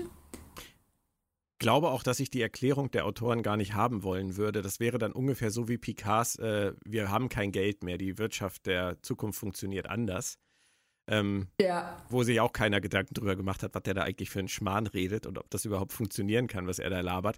Aber ähm, ich, ich, denke, du hast recht. Irgendwas werden sie haben. Ähm, wir werden es im Zweifelsfall nie erfahren. Ja, also Moment. Ähm, Books äh, spricht doch auch von irgendwas anderem in der ersten Folge direkt. Dass er sagt, hast du das und das, dieses und diese, was auch immer Weißt du, das, Ach, ist, das, ist, ein schwieriger Punkt, Claudia, weil ich glaube, du und ich, wir sind beide keine Hubert Zitz äh, und äh, werden wir auch nicht mehr. Von daher ja. müssten wir Stimmt. vielleicht mal einen Technikcast machen irgendwann, bei dem äh, wir nicht in der Situation sind, die Frage beantworten zu müssen. Richtig, aber vielleicht hat ja jemand auf Twitter die Antwort darauf, der sich ja. ein bisschen mehr mit Technik auskennt. Her damit, wir freuen uns. Ähm, Tekai von und zu Hause sagt, was ist eigentlich aus der Romulaner-Technologie geworden, die ja ohne die Lithium-Weltraumreisen ermöglicht? Müsste die Galaxie nach über 100 Jahren nicht von Raumschiffen dieser Art dominiert sein? Ja. Ja. Aber solange wir es nicht wissen, was sie damit vorhaben und was denen passiert ist, äh, denke ich, können wir da relativ wenig zu sagen. Vielleicht sehen wir die Romulaner ja bald und vielleicht erfahren wir dann ja, was mit denen passiert ist. Vielleicht hatten die ja ihren eigenen Burn. Richtig, ja. aber das ist ein guter Punkt. Das ist ein Fall. Punkt für die, für die Liste äh, möglicher Kanonlöcher. Dann haben wir Benjamin Riebgerste. Mich würde es interessieren, wie ihr zu der Idee stehen würdet, dass es ein Spin-off mit Booker und Burnham gäbe und dann Disco ohne Burnham. Würde das den Figuren auf beiden Seiten gut tun? Ja. Vermutlich schon. Ich finde schon. Das ist ja das, es was du seit Jahren sagst, ne? Das ist ja, eigentlich. also das ist, ähm, äh, ja, er predigt ja gerade zum Chor. Also ich wäre ähm, ganz genau, äh, äh ich wäre da wirklich seiner Meinung, dass ähm, äh, Michael gehört eigentlich in eine andere Serie. Sie und Book, die einfach so wie Han Solo und Prinzessin Leia äh, durchs, äh, durchs All jetten, während die Discovery ihr Ding macht. Fände ich gut, fände ich super. Wird aber Werden nicht dazu kommen. Sehen. Werden wir nicht sehen. Nein, nein, nein. Werden wir nicht sehen. Aber wäre super. Ja, wäre wär vielleicht wirklich nett, ja. Ähm, Gamma Eri Eridani schreibt, konnte man nicht die Lithium künstlich herstellen? Verweist damit auf Po äh, von Sahea. Hat Po Tilly nicht sogar einen künstlichen Kristall geschenkt? Wo ist also eigentlich das Problem und warum muss man überhaupt nach tausend Jahren noch alte Antriebstechnologien nutzen? Ähm, wenn du dazu nichts hast, Claudia, das ist, glaube ich, das gleiche Thema wie eben. Ich glaube, aber grundsätzlich ist es natürlich richtig. Die Geschichte mit Po, ähm, die ist nicht geklärt. Ja. Und ähm, ich erinnere mich auch gerade dran, dass ich es eigentlich am Ende der zweiten Staffel fast so verstanden hatte, dass Po mitreißt. Ja, so habe ich es auch verstanden. Scheint nicht so gewesen zu sein. Anscheinend Fällt, nicht, nein. Fällt mir gerade so auf. Ist so, ja, aber ich hatte das total vergessen. Stimmt ja. aber. Vielleicht sollten wir das auch total vergessen. Vielleicht ist Ihnen erst nach dem Sprung in die Zukunft eingefallen, dass es in der Zukunft diesen Burn gab und dass es schlecht wäre, wenn Po da mitkommen würde. Ja, stimmt. So. Mist, die war doch dabei. Ach, hat keiner gemerkt. Genau so. Meinst du, es weiß noch jemand? Ach, wir erwähnen es einfach nicht mehr. Dann lassen wir lassen es unter den Tisch fallen. Dann fragen okay sie sich sein. ewig, was es damit auf sich hat. Aber genau, es ist kein Fehler, sind, kein Fehler in dem Sinne. Nein, Nein, die, die werden ja die ganze Zeit so wie bei Lost sagen, so, kein, ne, wartet ab, das ergibt noch Sinn. Wir haben eine Lösung. Stimmt natürlich nicht, aber so kann man das über fünf Staffeln oder so ziehen. Ja. Dann haben wir hier jetzt, äh, ich glaube, das soll DJ Thor heißen. Ähm, für mich ist Book 1 zu 1 Han Solo. Sein Schiff ist sowas von der Millennium-Falke, sogar inklusive der nicht vorhandenen Symmetrie. Und da Grudge, also Groll, jetzt schon Notrufe absetzt, ist sie quasi sein Chewbacca. Was sagt ihr dazu? Sehr gut beobachtet. Passt ja auch super zu dem, was du eben gesagt hast. Ja, stimmt. Sehr, Absolut, ja. Aber äh, äh, Groll ist keine Katze, oder? Nochmal kurz? Nein. Äh, nein. Okay. Groll ist keine Katze. Also ich weiß nicht, ob sie ein Gestaltwandler ist oder äh, sonst irgendwas, aber sie ist in dem Fall keine normale Katze. Okay. Ähm, auch wieder DJ Thor, äh, fandet ihr die Strafe für Burnham angemessen? Auf der einen Seite haben andere Charaktere in anderen Serien schon krassere Nummern abgezogen, auf der anderen macht Michael das am fucking laufenden Band. Beantwortet die Frage eigentlich fast von selbst, oder? Ja, wir haben auch schon drüber gesprochen. Ja. Ähm, ich denke, im Kontext der Serie ja. Ähm, wenn man das äh, aus einem, äh, wenn man das, wenn man einen Schritt zurücktritt und sich das aus einem anderen Blickwinkel betrachtet, nein. Das wäre ein Grund gewesen, sie rauszuschmeißen. Es ist wie beim Fußball, wenn der Schiedsrichter irgendwann zum Spieler hingeht und mit den Fingern zeigt, eins, zwei, drittes Foul, jetzt kriegst du gelb. So, und ja. genauso ist es ja auch passiert. Sie hat halt rot gekriegt. Genau. Ja. Genau, richtig. Sie hätte rot kriegen müssen, eigentlich, weil sie ungefähr schon 20 Mal vorher gelb gesehen hat. Ja. Ähm, ja.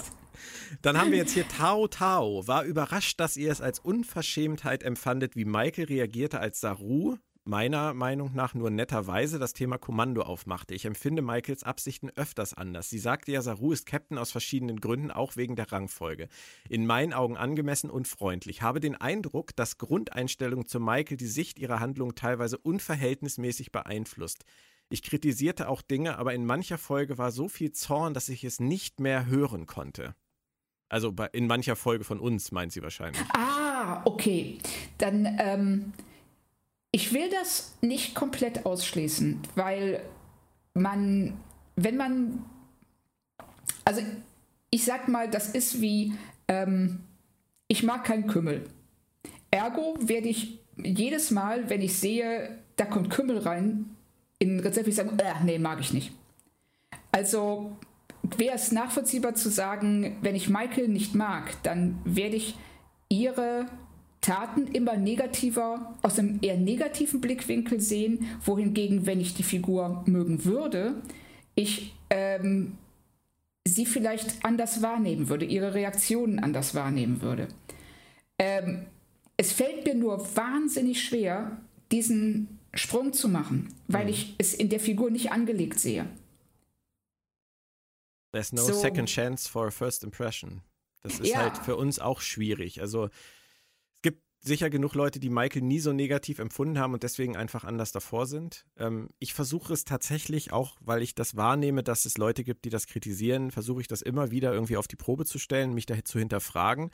Ich denke auch jetzt, äh, Tao Tao, hast du mitgekriegt, dass ich in dieser Folge gesagt habe, dass ich Michaels Handlung verstehen kann. Ähm, dass ich verstehen kann, warum sie es tun musste, dass sie es äh, tun musste, weil sie es ewig bereut hätte, wenn sie es nicht getan hätte. Ähm, das ändert nichts daran, dass es viele Situationen vorher gab, bei denen ich das nicht so sehe. Ähm, ich empfinde sie einfach, wie ich vorhin auch gesagt habe, als wahnsinnig unsympathisch. Einfach auf, aufgrund der Art, wie sie sich gibt, wie sie mit den Leuten umgeht, wie sie argumentiert, wie sie reinprescht, wie sie, wie sie dazwischen geht und auch Leute hängen lässt, in meinen Augen. Das ist das, was Claudia eben gesagt hat. Die, die Serie gibt es oft nicht her, sie positiver zu sehen. Für uns. Schwierig, ganz, ganz schwierig. Aber wir können versuchen, natürlich immer weiter äh, uns dazu hinterfragen und immer wieder versuchen, sie etwas, etwas äh, unvoreingenommener zu bewerten.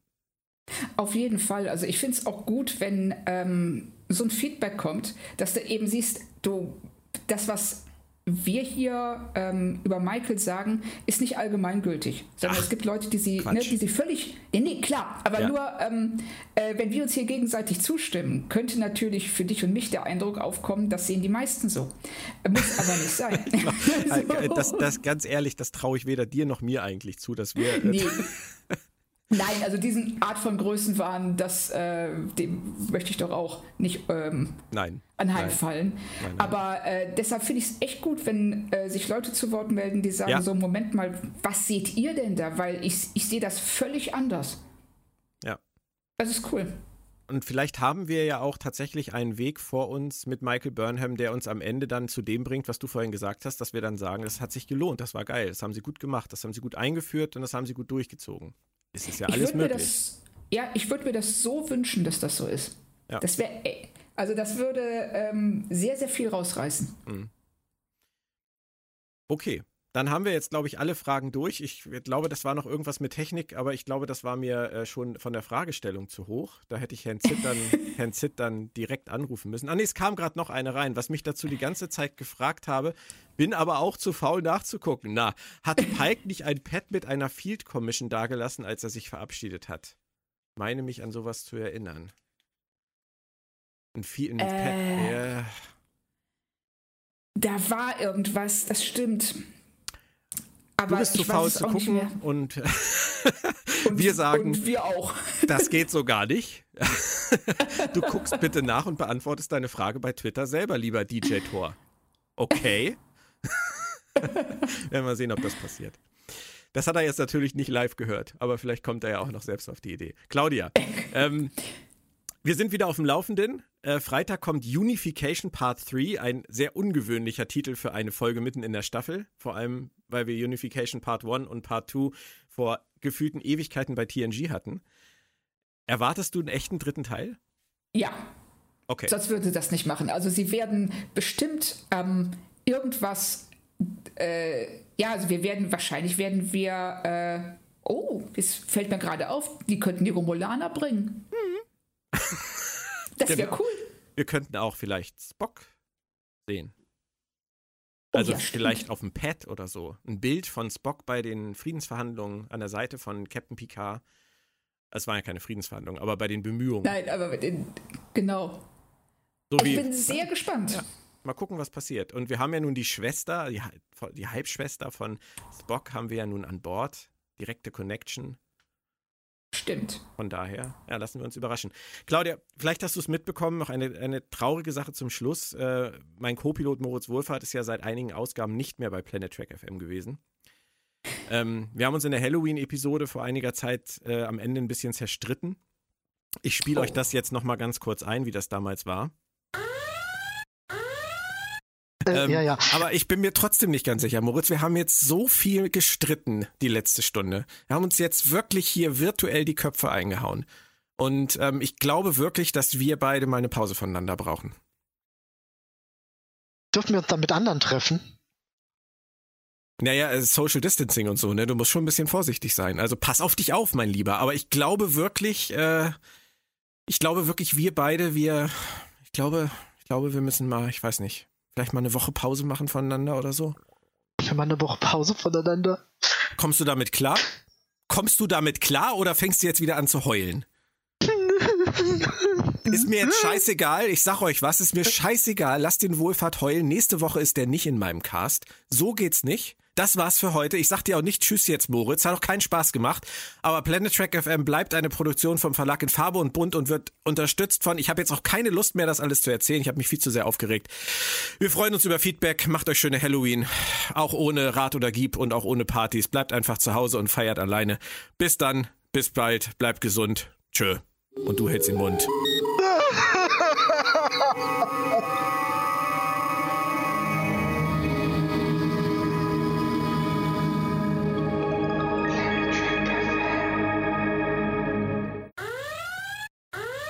Claudia, meinst du, ich sollte irgendwie auf ihn zugehen? Meinst du, meinst du, das ist zu kitten? Das, das wird wieder? Oder was, wie würdest du das einschätzen? Björn, es ist schwer. Also an dem Punkt würde ich sagen, du musst den ersten Schritt tun. Meinst du?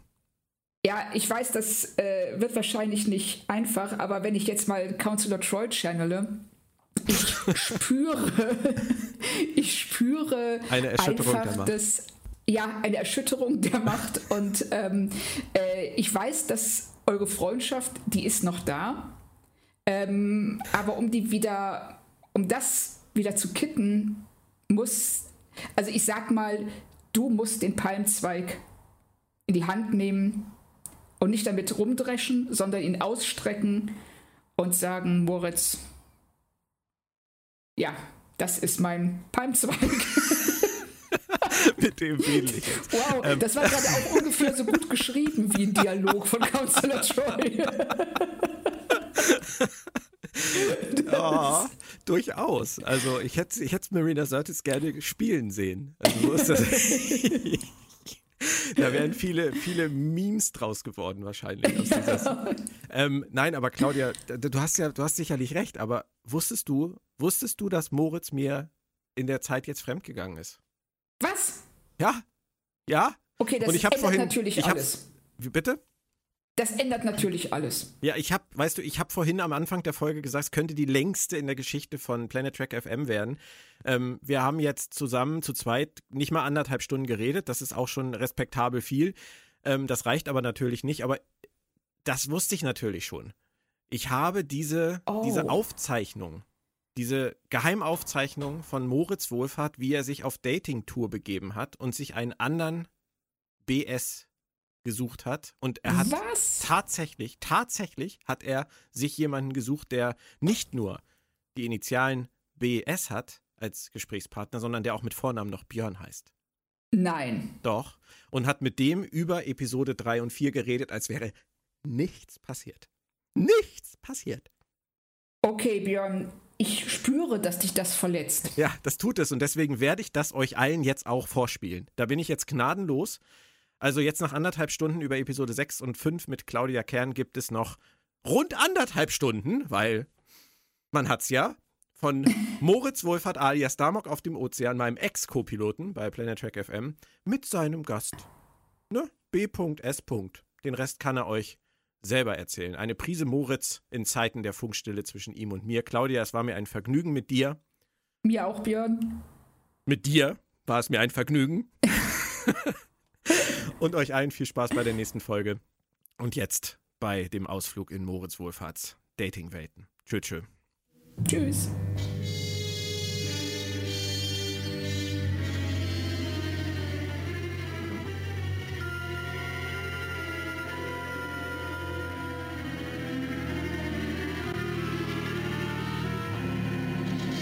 Ich grüße euch, meine geschätzten Hörer, unsere geschätzten Hörer, muss ich ja quasi sagen, weil ich ja immer noch mit Björn zusammen operiere, obwohl er mich letztes Mal sang- und klanglos verstoßen hat.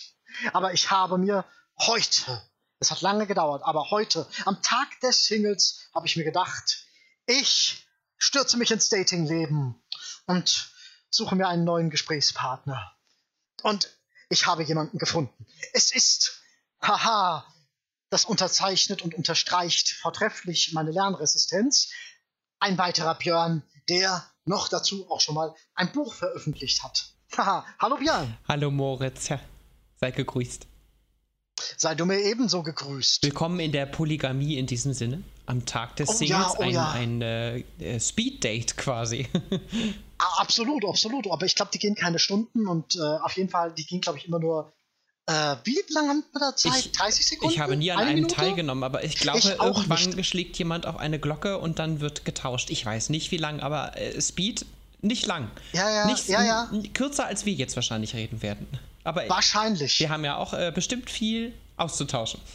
Äh, haben wir. Von daher ein Track Speed Dating darf sowieso länger dauern. Und äh, ähm, Speed Dating, man sollte es sowieso anders nennen, weil da könnte man noch auf Ideen kommen von wegen Speed und äh, Drogen. Und egal, wir schweifen komplett vom Thema ab. Wir wollen nämlich über viel Wichtigeres reden. Wir wollen reden über die Discovery-Episoden 3 und 4. Zum einen, na, wie heißt die dritte? Ähm, People from Mensch- Earth oder People, People from of Earth, Earth. dann of Earth? From Earth? From Earth. Und ähm, Menschen der Erde? Mhm. Hieß das Erdenbewohner, So? Ja? ich muss gestehen, den deutschen Titel Ich weiß, weiß ich es auch nicht mehr. Ich krieg's auch nicht mehr hin. Und die vierte, Forget Me Not und Vergiss mich nicht. Ist Forget Me Not eigentlich äh, grammatikalisch korrekt? Ich meine ja. okay. Aber äh, also Englischlehrer bin ich nicht. Nein, nein, aber du bist Lehrer. genau. Für Deutsch und Biologie allerdings. Oh weh, oh weh, Deutsch, äh, da muss ich mich jetzt gewählt ausdrücken. Ich achte da auf die Details, keine Sorge. Oh, oh weh, oh weh. Na, das, ähm, Nein, immer frei von der Leber weg. Ich habe euch ganz lange bei euren äh, Podcasts zugehört und äh, freue mich jetzt einfach sehr dabei zu sein und über mein liebstes Hobby, Star Trek, mit dir sprechen zu können. Seit vielen Jahren. Hm. Ja, das haben wir wohl alle gemeinsam. Ähm, vielleicht eine kleine einleitende Frage, äh, Gerne. wenn du unseren Podcast schon länger hörst. Hast du irgendwas, fällt dir irgendwas ein, was du äh, hinzufügen willst zu unseren ersten beiden Episoden, was dir zu kurz gekommen ist, zu Staffel 3? Hast Jetzt, du da irgendwas spontan erinner erinnert? äh, was vergessen worden wäre. Hm. Nein, wirklich nicht. Ich bin selber noch in der Orientierungsphase, muss ich ganz ehrlich sagen, weil es sich eben, abgesehen von den Charakteren, die sie weiter mittragen, komplett als eine neue Serie anführt.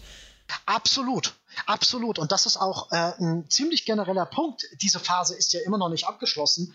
Und Ja. äh, scheinbar, man muss sich so allmählich fragen, wird diese Phase überhaupt in dieser Staffel Das abgeschlossen? frage ich mich auch, ob sie am Ende dieser äh, 13 Folgen, die es ja sind, das, ähm, was sie in diesem Zeitrahmen erzählen wollen, überhaupt beenden oder es in eine ja bereits bestellte vierte Staffel vielleicht sogar weitergezogen wird. Wird sehr, sehr interessant. Ich finde auch, wir haben äh, noch nicht so unfassbar viel erfahren. Wir haben jetzt vier Folgen inzwischen gesehen und ähm, ich ha habe nicht das Gefühl, so viel weitergekommen zu sein. Es sind kleine Puzzlestücke, aber es kommen jetzt ja hoffentlich dann auch noch welche. Ich habe nicht das Gefühl, dass die Geschichte schon wahnsinnig in Gang gekommen ist. Das ist sehr subjektiv, aber ist auch ein wahnsinniger Kontrast zu Staffel 1 und 2 für mich. Absolut, absolut. Ähm, wo man nach ähm, Episode 3 von Staffel 1 so ein bisschen wusste, auf was es, naja, nicht hinauslaufen würde, aber um was es gehen Mhm. würde. Äh, und mh, bei Staffel 2 im Schnitt, ja, mh, schon nach Episode 1 einen besseren Eindruck von dem hatte, wo man hin will, was man finden will, Absolut. was man erreichen will. Den hat man hier zwar auch, aber äh, wir kennen hier jetzt nach vier Folgen immer noch nicht.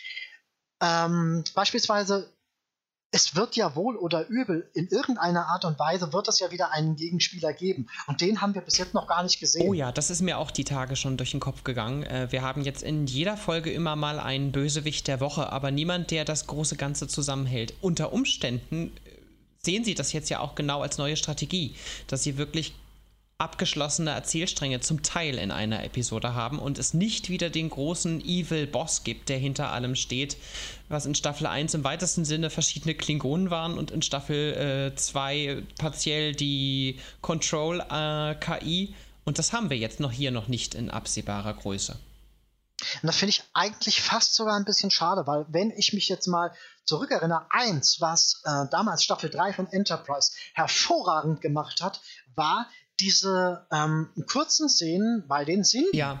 Es ging auch da sehr schnell damals. Man wusste, ich glaube, in, in Folge 1 hatte man ja, die sind die dann sogar gesehen. Das Rätseln für den Zuschauer war wenigstens nicht mehr vorhanden, aber es war eine ganz klarer äh, oder mehr oder weniger klarer Feind, über den wir wenig wussten, aber es waren die Menschen, Personen, die im Hintergrund die Fäden gezogen haben. Und die. Naja, das waren ja, das waren ja eher die Sphären. Das stimmt. Das, und das war genau das Mysterium, das sie dann ja jetzt mit jeder Folge ein wenig erweitert haben. Und das tun sie mir hier noch sehr, sehr wenig. Ein Erweitern eines Erforschens, Worldbuildings hier sehr richtig aufzubauen. Hm.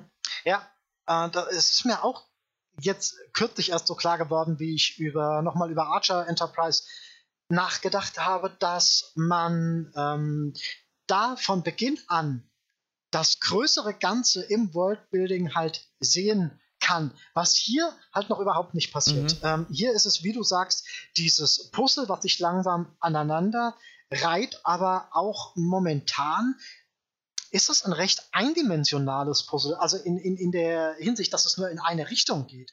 Es ist nicht allumfassend. Mhm. Also, wie gesagt, ähm, in Enterprise Staffel 3 hast du ja mehrere Richtungen, aus denen Handlungsstränge kommen. Du hast die ähm, vermissten Vulkanier, die sich irgendwann, äh, das sich irgendwann mhm. aufklärt und wo du eine Erklärung für bekommst, was passiert, also Trillium. Ähm, du hast die Andorianer, die da auch irgendwie ihr Süppchen anfangen wollen, mitzumischen. Du hast die Sindhi, und ähm, ähm, wie ich halt sagte, das kommt aus ganz vielen verschiedenen Richtungen. Und hier hast du ein Stück weit eigentlich nur den Discovery-Fokus, der sich zwar ein Stück weit auch erweitert. Ähm, darüber können wir jetzt gleich mal ähm, primär sprechen, mhm. weil man das im Prinzip so als Hauptcharakteristikum dieser zwei Episoden ansehen kann. Aber ähm, wie gesagt, im Schnitt hast du hier bei Discovery wieder mal einen sehr starken Fokus. Also ja. äh, der, der, der Fokus, der schon immer da war, der wird hier nur weiter zementiert. Äh, trotz allem sie das Universum irgendwie ja schon größer machen wollen an sich. Wenn du mal ähm, überlegst, ähm, dass sie das immer weiter ausweiten, ähm, ähm vom Ankommen zur Erde, über Trill, über jetzt in der fünften Episode, über den Föderationshauptstützpunkt und so weiter. Mhm. Ähm, äh, ja, ich finde allerdings, sie besuchen primär in den äh, Folge 3 und 4 jetzt ja Schauplätze, die wir aus der Vergangenheit, ja, Star Trek-Universum kennen. Und jetzt sehen wir halt den großen Unterschied, wie sich es dann in der Zeit verändert hat. Insoweit hm. sehen wir ein Stück weit nichts Neues, nur etwas Verändertes. Ja, klar, klar. Ich will, will auch damit eigentlich gar nicht unbedingt sagen, dass das so viel uninteressanter mhm. ist, ähm, als es war, man erkennt nur halt, oder man, man fragt sich halt, weil man die Autoren jetzt halt auch schon so seine zwei, drei Jahre kennt, ähm, wie gut sie das letztendlich mit einer Eingliederung machen werden. Die haben sich da jetzt schon wieder interessante ähm, stilistische Kehrtwenden erlaubt, geschichtlich betrachtet, wenn du mal überlegst, wie am Anfang das Szenario aufgebaut wird. Ähm, das Book Burnham erzählt, dass der Brand alles verändert mhm. hat. Und der Tag war, an dem alles mehr oder weniger falsch abgebogen, zusammengebrochen, sonst was ist.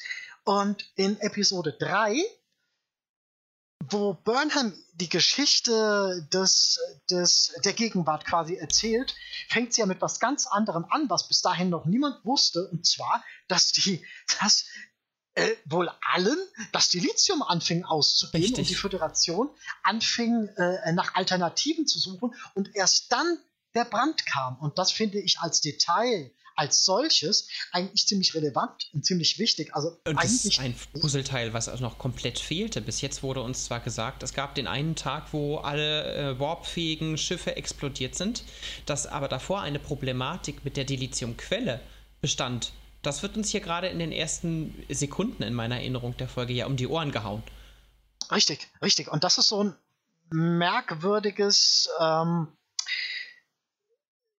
eine merkwürdige Art und Weise, nachträglich die Geschichte zu verdrehen, ja. weil auf diese Art und Weise geht hier so ein Stück weit die Möglichkeit abhanden, nach einer Episode zu spekulieren, weil dir Sachen hinzu kommen, von denen du nichts wusstest. Und wieso sollst du dann spekulieren, wenn du dir sagst, okay, aber in zwei Folgen kommst du um die Ecke und veränderst mhm. mal äh, zwischen 1 und 2 noch ein 1,5. Und das ist eine, ein, ein Duktus, nenne ich das mal, dass die, den die Autoren sehr gerne benutzt haben. Obwohl es in Staffel 1 ja noch weitestgehend auch andere Autoren und Produzenten waren, war das da ganz ähnlich. De, Burnham kam auf die Discovery, kam damit in den Klingonischen Krieg rein und mit einer Folge, äh, mit dieser Zeitschleife, äh, war es dann am Anfang erklärt, die Discovery ist jetzt das Siegspferd im Krieg. Wir sind das äh, Element, das den Krieg wenden wird, ohne dass wir davon irgendwas gesehen hatten zu dem Zeitpunkt. Uns wird nachträglich etwas hinzugefügt und gedreht und erklärt, dass wir so schlucken sollen. Gut, äh, das wird aber am, am Hand. Du hast, du hast schon zum Großteil recht, aber das wird ja äh, legitimiert oder begründet durch den Sporenantrieb, mhm. dass sie diesen Antrieb haben, mit dem sie etwas können, was die Klingonen nicht können und deswegen von jetzt auf gleich überall sein können. Ja, man kann es sich irgendwo ausrechnen, aber so wirklich gesehen ja. und erlebt hast du in dieser Thematik gar nichts. Sie hatten einen Krieg, den sie nicht erzählen wollen, aber das ist im Schnitt Staffel 1. Ich äh, weiß, auf was du hinaus Das sind Altlasten. Ja. Aber ja, du siehst, ein Stück weit an Staffel 3 oder an dieser Art des Erzählens, dass sie gewisse alte Muster nicht loswerden, wollen.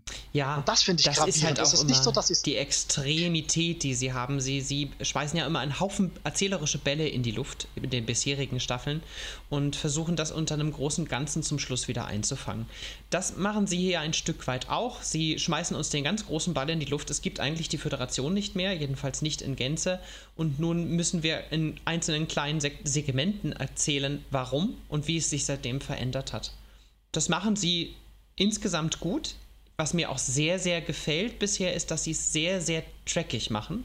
Sie versuchen jetzt immer sehr den Geist von Star Trek in die Folgen einzubauen, natürlich auch als ähm, ja, Fish out of Water Element, das jetzt die Sternenflotten-Crew aus der weiten, weiten Vergangenheit mit den Wert- und Moralvorstellungen der Föderation jetzt in einer total äh, postapokalyptischen Zukunft gelandet ist und aber immer noch genauso denkt, wo alle anderen es schon längst aufgegeben haben. Und das machen sie schön. Es geht mir manchmal ein bisschen zu brachial. In Folge 3 äh, mit äh, dem Besuch der Erde war es dann jetzt eben der Ansatz, Mensch, redet doch einfach mal wieder hintereinander. Dass die Discovery äh, erwähnt, wann habt ihr denn zuletzt miteinander eigentlich gesprochen? Die Parteien von der Erde, das Militär von der Erde, die so total isolationistisch ist und ähm, die Gegenpartei, die Angreifer und Soldaten von Wen,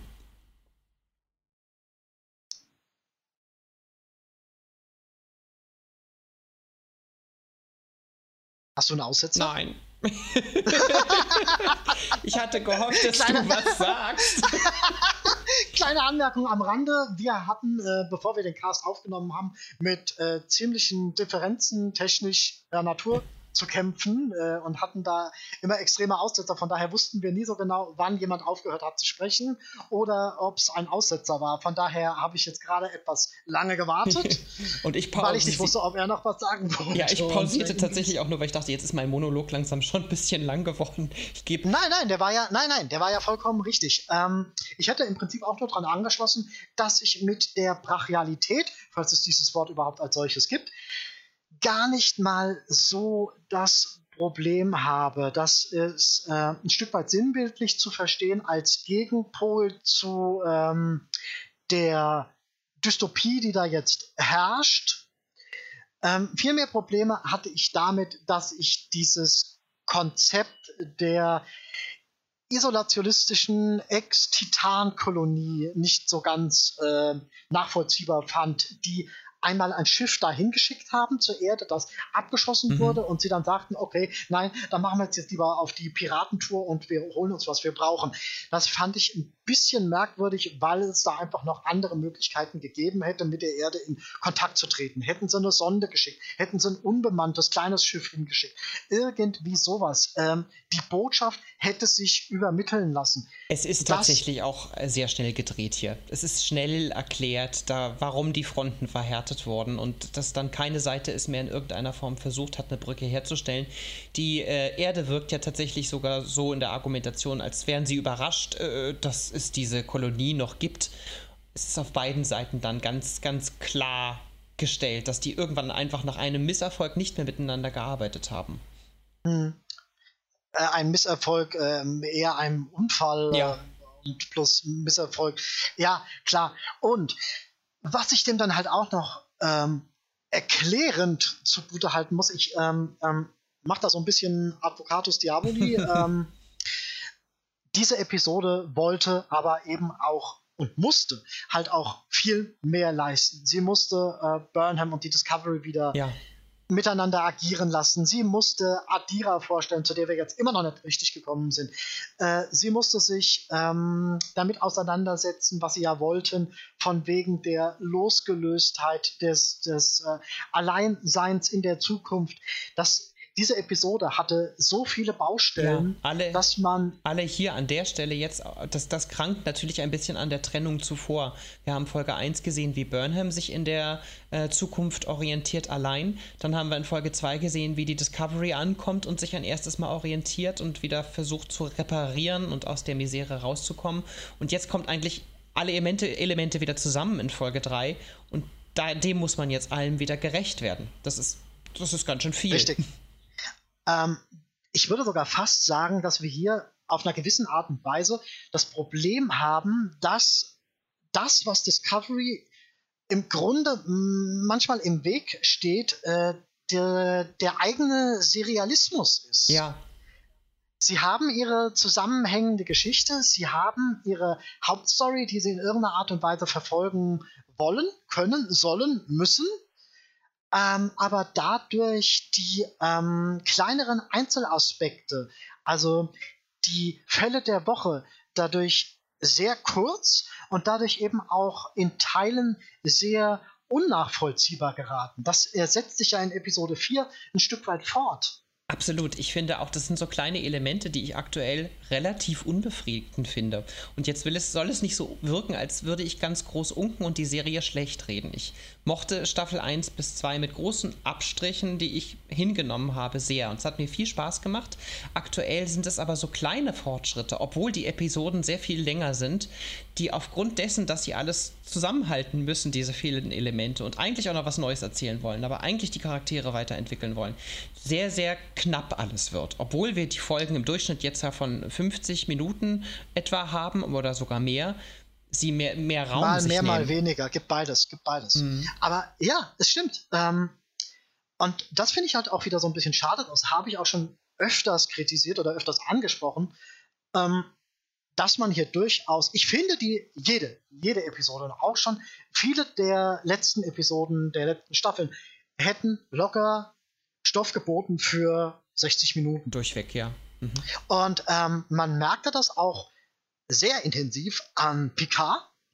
Ja. Wo ja die ersten Episoden alle zwischen 40 und 45 Minuten waren und ab Episode 6 gab es, glaube ich, einen Bruch zu 53 bis 60 mhm, Minuten. Die wurden länger, Episoden. auf jeden Fall. Genau. Und diese Episoden waren dann in ihrer Art und Weise des Erzählens meiner Meinung nach ausgewogener. Und ähm, in diese Richtung gehen sie hier, aber sie gehen hier noch nicht so konsequent in diese Richtung, wie sie es könnten oder vielleicht eben sogar sollten. Mhm. Das ist schade. Vielleicht ein, ein Beispiel, was mich sehr, sehr störte an der Folge war, dass ich einen unglaublichen Spannungsmoment aufgebaut sah. Wir kehren jetzt in äh, so und so viel 100 Jahren später wieder zur Erde zurück. Die Erde ist der Dreh- und Angelpunkt. Die Erde ist auch für die Crew das, was sie ähm, wiedererkennen wollen, schauen wollen, was da passiert ist. Und zum Schluss weg, abgesehen von diesem Scharmützel im Weltraum und der Auseinandersetzung auf dem Raumschiff, sehen sie von der Erde selbst dann ja nur ganz wenig. Da geht es dann zum Schluss nur um das Element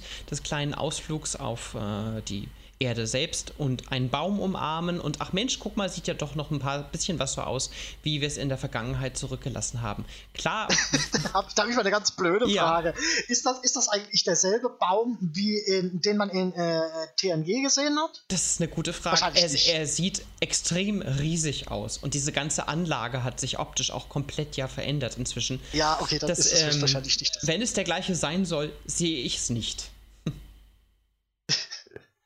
Am Ende ist es ein, ist es ein hässlicher CGI-Baum. Ich weiß nicht, was ein CGI-Baum ist, muss ich gestehen. Du weißt nicht, was ein CGI-Baum nee. ist? CGI, von wegen äh, künstlich eingefügter Effekt. Also, Ach, also, also CGI. Oh, Entschuldigung. Nee, ja, äh, ja, ja. Ich bin da auch manchmal in. in Der alte Björn äh, reibt mir das auch immer unter die Nase, dass ich äh, ähm, alles Deutsch ausspreche. Ich hätte es sagen sollen, aber ja, es ist, es ist aber kein hässlicher CGI-Baum, oder? Äh, also es äh, wackelt und fällt ein bisschen zum Schluss leider mit der Optik, dass sie eine große Kamerafahrt rausmachen, wenn da die Crewmitglieder der Discovery vor diesem Baum stehen und man eine Kamerafahrt raus hat über die Sternenflottenanlage, äh, die ja keine mehr ist, aber auch über die äh, Golden Gate Bridge, damit dann enden, mit dieser Kam Vogelperspektive im Prinzip. Und da sieht der schon ein bisschen verwaschen, matschig, äh, knetig aus vom Effekt her. Ich stelle mir diesen verwaschen, matschigen Baum vor. Na, egal. ähm, ist auf jeden es ist Fall, jedenfalls ähm, kein ähm, echter Baum. Es ist ganz klar eine Animation. Oh, das ist, das ist schade. Weil die Größe von Baum, die gibt es äh, meines Wissens nicht. Sein, es ist ein Mammutbaum, aber es ist keiner. Ein das ist ja traurig. Ich dachte wirklich, sie hätten irgendwie. Und wenn es nur ein Pappmaché-Baum gewesen wäre. Okay, das wäre viel Pappmaché gewesen. Ja, allerdings.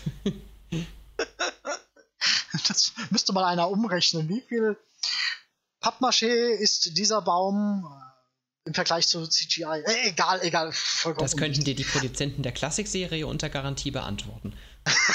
natürlich, natürlich. Die haben ja auch, äh, was haben die gemacht? Dachpappe um ein Stück Holz gewickelt, um einen Speer zu haben? Ich, ich, ich weiß es nicht mehr. Na, vor allem waren die Planeten ja immer die, die absolut selben mit einem anders angeleuchteten Hintergrund und der gleichen äh, Pappmaché-Kulisse. Auch das war halt der Stand der Dinge damals und es hat auch Spaß gemacht. Auf jeden Fall. Nein, nein, nein, da will ich, dass es äh, optisches Blabla und äh, da gibt es auch auditives optisches Blabla, das äh, vollkommen unwichtig. Mhm. Also, ähm, nee, nee, hat mich, stört mich da jetzt nicht. Ähm, ja, nein, was man halt auch leider an dieser Erdthematik sieht, das sind halt so kleine Details, die sich, die zusammengenommen ein leicht kompliziertes, nicht positives Gesamtbild ergeben. Zum Beispiel, dass die Erde in der, während der Konfrontation mit Quantentorpedos ähm, auf die Discovery Mhm. und auf die Jäger Mhm. schießen will. Ja, Das ist sowas, wo ich mir dann leider anfange, Gedanken zu machen im Sinne von, oha, wirklich Gedanken über den technischen Aspekt habt ihr euch nicht gemacht, wolltet ihr euch wohl nicht ja machen. das ist auch Das ist- ein wenig erzwungen, ja, dass sie diesen, diesen eigentlichen Quantensprung ja machen müssten, den technologisch die Zeit ja hergibt, ähm, weil sie in keine andere Zeit mehr hätten gehen können. Die Klassikzeit haben sie abgegrast, äh, mehr, mehr schlecht äh, oder mehr unerfolgreich. Das dazwischen haben wir jetzt vielfach gesehen in mehreren Serien und jetzt mussten sie so weit in die Zukunft springen, dass sie erzählerische Freiheit haben. Den technischen Sprung, den wollten sie wahrscheinlich gar nicht unbedingt mitnehmen, aber ihnen bleibt gar nichts anderes übrig. Und das stellen sie halt nicht immer gut dar. Es wirkt nicht so weit weg, wie es eigentlich sein müsste. Und das ist halt schade, weil sie sich, wenn man mal äh, ganz kurz auf Episode 1 zurückgeht, sie sich ja am Anfang wirklich zwei Minuten Zeit lassen, um äh, hurra, hurra, die Zukunft äh, darzustellen mit ihren abgefahrenen, geilen Möglichkeiten. Und äh, sie ja auch äh, mitunter was machen mit ihren, mit ihren Transportern und ihren äh, äh, ähm, hin und her materialisierbaren Waffen. Also die man sich, die, die, die, die, die tauchen ja einfach auf in den Händen von denen oder, oder irgendwie sowas. Sie tun ja was, aber wenn sie sowas tun, dann tun sie das nur in so weit, wie es ihnen in ihr Handlungskonzept reinpasst. Ich habe das noch nicht so ganz durchstiegen, auf welcher Ebene sie das bearbeiten wollen oder können, weil Ich vermute stellenweise, sie haben einfach einen äh, sehr klaren Look dieser Serie, den sie haben wollen. Ein Beispiel tatsächlich, ähm, sie sind ja mit den Phasern, mit den Handphasern doch wieder dahin zurückgekehrt bei Discovery, wie es auch bei Kirk aussah. Was ganz klar ist, ist völlig in Ordnung. Und sie haben das technisch eigentlich auch optisch sehr gut angeglichen mit kleineren Upgrades, weil wir eben nicht mehr eine Serie aus den 60er Jahren haben. Aber jetzt haben sie diesen Vorspann, wo dieser Phaser äh, demontiert wird, um die technische Entwicklung zu zeigen, der übliche Discovery Opener. Und jetzt haben sie die Anpassungen für die neue Serie, die jetzt soweit in der Zukunft spielt. Der Phaser wird zerlegt und baut sich wieder zusammen und es ist aber exakt die gleiche Form, nur eben etwas schnittiger, etwas windschnittiger angepasst. Es ist aber eben doch noch immer noch eine Handfeuerwaffe mit Griff und äh, Handlauf. Und das ist so ein bisschen sehr konträr zu allem, was dazwischen war bei Star Trek, dass das Ganze eben viel flacher, viel ähm, mehr Alien aussah und eben sehr viel spaciger als unsere Pistolen auf der Erde. Da habe ich zwei Sachen zu. Einmal, ähm, ich habe den Phaser in Next Generation, Voyager und Deep Space Nine eigentlich nie wirklich als ähm, hundertprozentige Waffe der letzten Konsequenz wahrgenommen, sondern in vielen Fällen eher als Werkzeug. Ähm, wenn es darum ging, äh, sich warm zu halten, irgendwelche Felsen anzustrahlen oder irgendwelche Kraftfelder zu äh, überlasten, mhm. um mhm. die auflösen zu können. Der Phaser war ein Stück weit mehr Werkzeug als Waffe. Ja, und das kehren und sie jetzt ja stark daher, um. Genau, und das finde ich jetzt, ähm, mir hat das noch nie jemand gesagt mit dem Opener und dem auseinandergenommenen Phaser. Ist das nicht eigentlich ein ziemlich hässliches Element im Sinne von Star Trek? Das Intro an einer ähm, dystopischen Waffe. Ja, aber es sind halt auch ähm, kultische Objekte, die Star Trek ausmachen. Das waren halt immer die Phaser. Es ist ja auch ein, ein ähm, Handsprechgerät, ein Kommunikator ist mit bei, der genauso zerlegt wird und sich wieder zusammenbaut in eine Art Upgrade. Das sind die Sachen. Du hast völlig recht. Natürlich glorifiziert man bis einem Stück weit ein, äh, ein, eine Waffe, ganz klar. Ich finde aber viel schlimmer, dass sie das ja wieder als Projektilwaffe fast anlehnen, weil es halt keine Phaser-Strahlenwaffe mehr ist, wie es bei Kirk ja auch immer war, sondern es jetzt immer diese Knallerbsenschüsse gibt, damit es äh, actionlastiger wird. Mhm. Ja, ja, habe ich auch schon öfters gelesen, wurde auch schon öfters erwähnt in irgendwelchen Hinterhofforen. äh, ja, so ähm, die, die, die Technikaffileren, die, die sprechen schon über sowas, ja. aber so der, der, wie, wie der nicht, denn jetzt der, oh, das wird im Normalen nicht so breit getreten, wie man es eigentlich breit Das sind ja auch könnte. Details, ich, auf die der. Ähm, das sind Details, das sind definitiv Details. Der nicht total Aber, Nerd ähm, wie wir. Ja, nein, nein, klar, klar. Ähm, aber ja, wie du, wie du schon sagst, sie ähm, schaffen den letztendlichen Transport in die Zukunft nur so weit, wie sie ihn haben wollen und nicht so weit, wie er eigentlich logisch wäre. Mhm. Ja, vielleicht erwarten wir hier auch einfach zu viel. Wie gesagt, ich denke, sie mussten da hinspringen und diesen weiten Entwicklungssprung, den, den haben sie wahrscheinlich einfach nicht hinbekommen. Es ist ja auch mhm. schwierig mit einer eigentlich alten Serie, der sie jetzt ein visuelles Upgrade gegeben haben und in vielen Punkten sich unserer technischen Gegenwart angenähert zu haben, jetzt in eine noch viel weiter entfernte Zukunft zu bringen und dann jetzt nochmal einen draufzusetzen und zwar volle Kante. Finde ich nicht mal so unbedingt. Ich glaube, die Möglichkeiten wären da gewesen, das äh, sinnvoll, sinnhaft und sinnig irgendwie gestalten zu können. Sie hatten diverse nicht Vorgaben, aber sie hätten diverse Leitlinien gehabt, mhm. an denen man sich orientieren konnte. Da kommen wir ja zu einem ganz anderen Punkt. Ähm, der immer wieder auftaucht und der ja auch ein Stück weit forciert und gewollt ist, die Sache mit dem Dilithium und den Antrieben an mhm. sich. Ähm, und ich spreche es jetzt nur an, weil Episode 3 es ansprechen will. Und dann muss es sich diese, äh, äh, diese Anklagen leider auch gefallen lassen. Es ist nun mal nicht so, dass äh, alle warpfähigen äh, äh Zivilisationen dieselbe Technologie verwendet haben. Es basierte nicht alles auf Dilithium. Die Romulaner sind mit äh, irgendwelchen Schwarzloch-Singularitäts mhm. sonst wie geflogen. Die Borg hatten ihren äh, Slipstream relativ schnell. Transwarp. äh, warte mal. Äh, Slipstream war diese Voyager-Erfindung. Ähm, Ja, wirklich? Ich glaube ja. Wie ja? auch immer, okay. ich weiß, worauf du hinaus möchtest. Es gibt ja, immer ja, noch andere Technologie, die nicht mit warpfähigen Dilithium äh, betrieben wird. Wo sind die alle geblieben? Die sind ja nicht auch alle im Zweifelsfall explodiert. Genau. Die Und äh, Discovery stellt es so dar, als äh, wäre jegliche raumfahrende Zivilisation. Kultur, sonst wie von diesem Brand Burn sonst wie betroffen gewesen. Ja, es gibt ja noch äh, irgendwas in äh, Folge äh, 1 geht es ja darum, dass irgendeine ein Rohstoff für Slipstream nun fehlt und dass das nicht mehr ausreicht. Es gibt das schon noch, aber das scheint mindestens genauso rar zu sein. in einem Punkt äh, bringen sie das als ja, ein das wird Detail. in einem Nebensatz. Das Absolut. ist aber nur ein Nebensatz. Das, das müssen wir das so akzeptieren. Aber ja, ich frage mich auch, warum die Borg, sofern es sie in diesem Zeitalter äh, noch gibt, mit ihrer Technik nicht jetzt erst recht den ganzen Quadranten übernommen haben. Oder äh, die richtig, ganze Galaxie richtig. in dem Fall. Ja, oder, oder eben äh, eine andere Ahnung. Partei.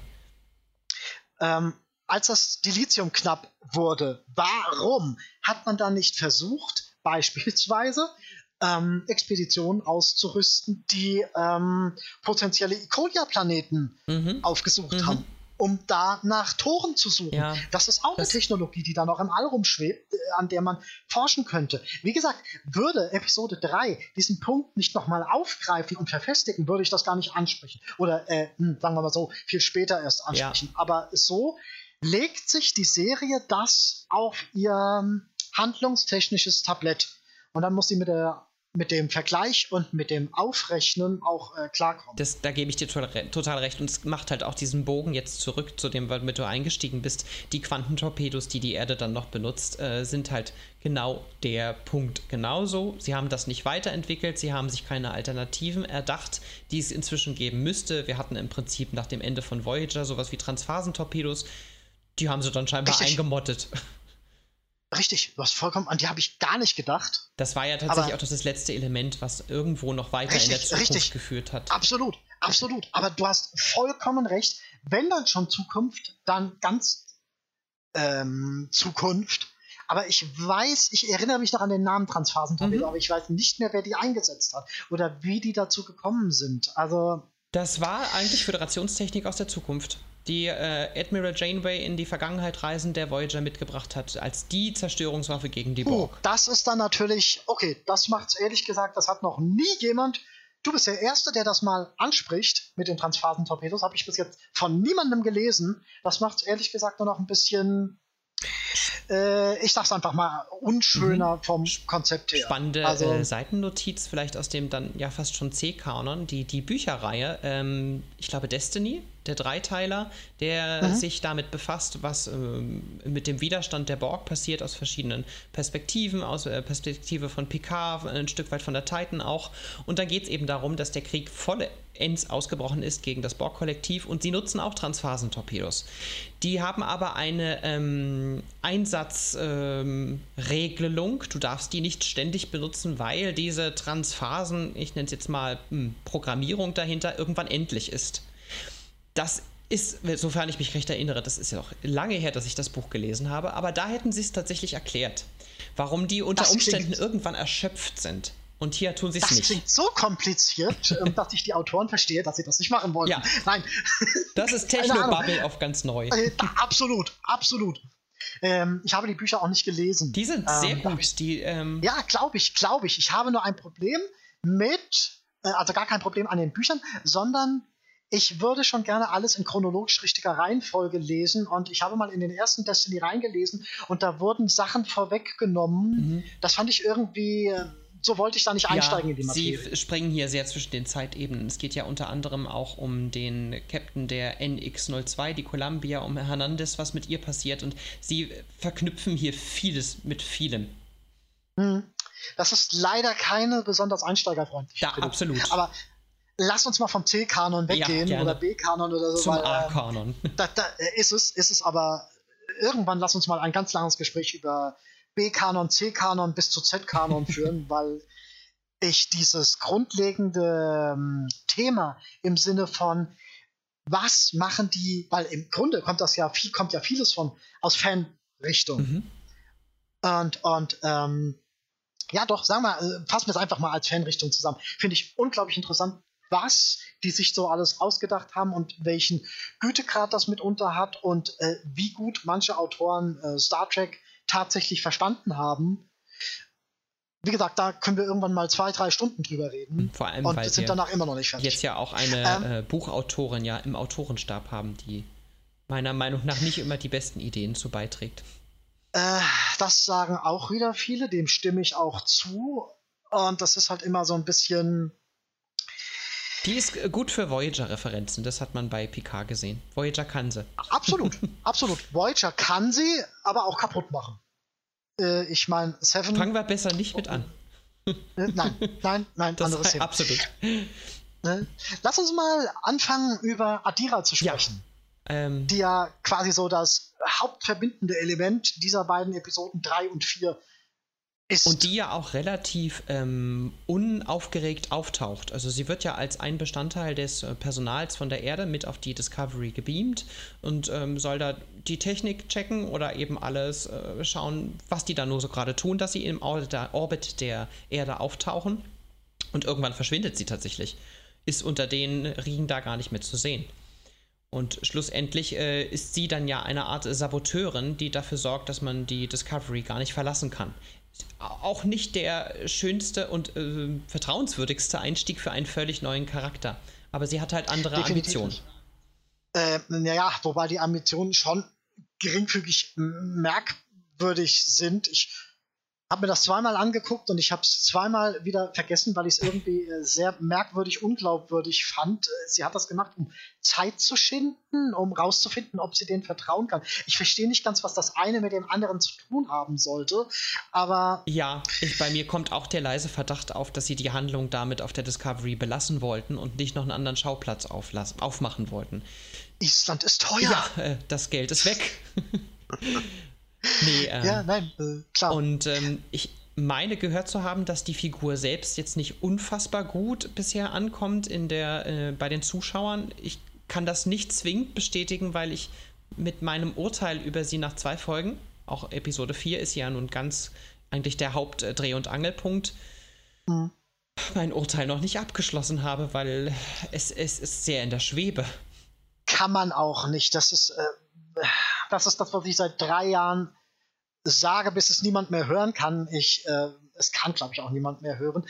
dass dieses letztendliche Urteil können wir uns erst nach Episode Total. 13 machen, Total. weil wir dann das Gesamtbild vor uns haben, wie es sich die Autoren letztendlich äh, zusammengebaut haben, dass da auch wieder viele Zwischenschritte dabei sind, wo die Autoren sich überlegt haben, gehen wir in die Richtung, gehen wir in die Richtung oder gehen wir in eine ganz andere Richtung, ist auch wieder ein anderer Punkt. Aber zu dem jetzigen Zeitpunkt ist das einfach ein Charakter, der teils suboptimal, aber eben auch nicht als Totalausfall eingeführt wurde. Ich muss ganz ehrlich sagen, im Prinzip wimmelt die generelle Serienlandschaft vor äh, abstrus eingefügten neuen Charakteren. Ja, ja. Von daher reiht sie sich nicht ein in irgendeine Totalausfallliste. Das ist gängiger Standard. Der mag nicht gut sein, der mag nicht schön sein, aber so sieht er nun mal in Teilen aus.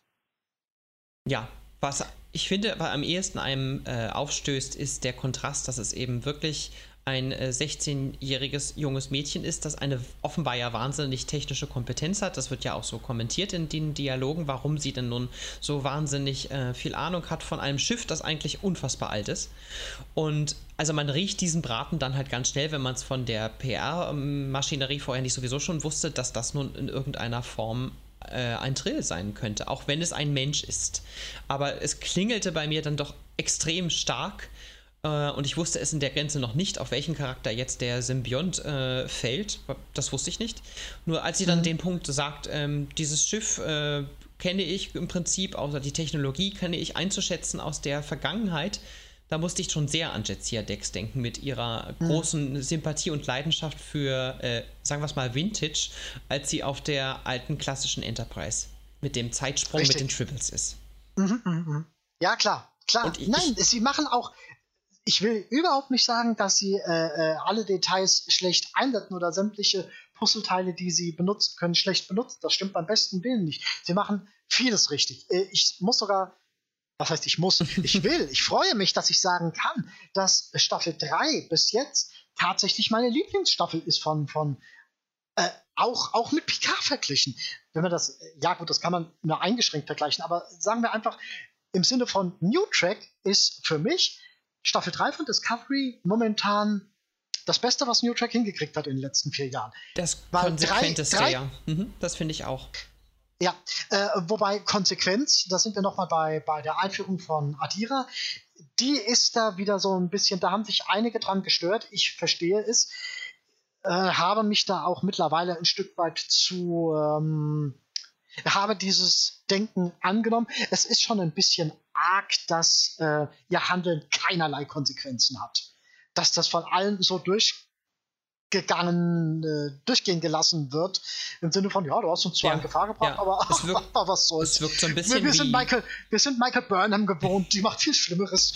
Also das ja, stimmt. es ist auf der einen Seite, es ist auf der einen Seite äh, logisch, ähm, du kannst einer Adira nicht etwas nicht durchgehen lassen, was du einer Michael Burnham durchgehen lässt, aber ja, andererseits macht es das halt im Schnitt auch nicht besser. Das finde ich sogar noch nicht mal. Ähm, einer Burnham lassen sie es durchgehen, weil sie äh, als Crew dazuhört und weil diese Bande geknüpft ist. Hier ist ja ein fremdes Element, ein Charakter oder eine Figur, die du gar nicht kennst.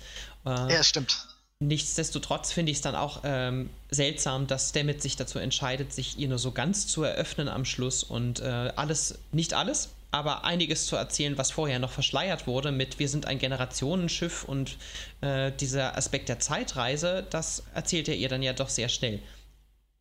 Äh, ja, vor allem ohne da mal mit äh, Saru drüber gesprochen zu haben. Klasse. Oh ja. Ich meine. Und wenn wir bei den Dingen sind, die mit Saru niemand besprochen hat, dann sind wir ja nur auch wirklich wieder schnell bei Burnham, die dann sehr, sehr selbstständig entscheidet, obwohl sie gerade vorher noch sagt, du bist jetzt der Captain und ich will das gar nicht ihn ja total demontiert in der Funktion des Captains, weil sie dann meint, ich klaue jetzt zusammen mit Booker das Schiff, beziehungsweise reise mit dem kompletten Delizium weg und folge meinem eigenen Plan hier wieder, ohne in irgendeiner Art und Weise das besprochen zu haben. In der Hoffnung, dass alle sagen, ach, Michael lässt uns nicht in oh ja, niemals, oh ja. Nee, diesen Sternenflotte. Glaubt alle an Michael. Die werden uns Glaubt schon retten. alle an Michael. Ja.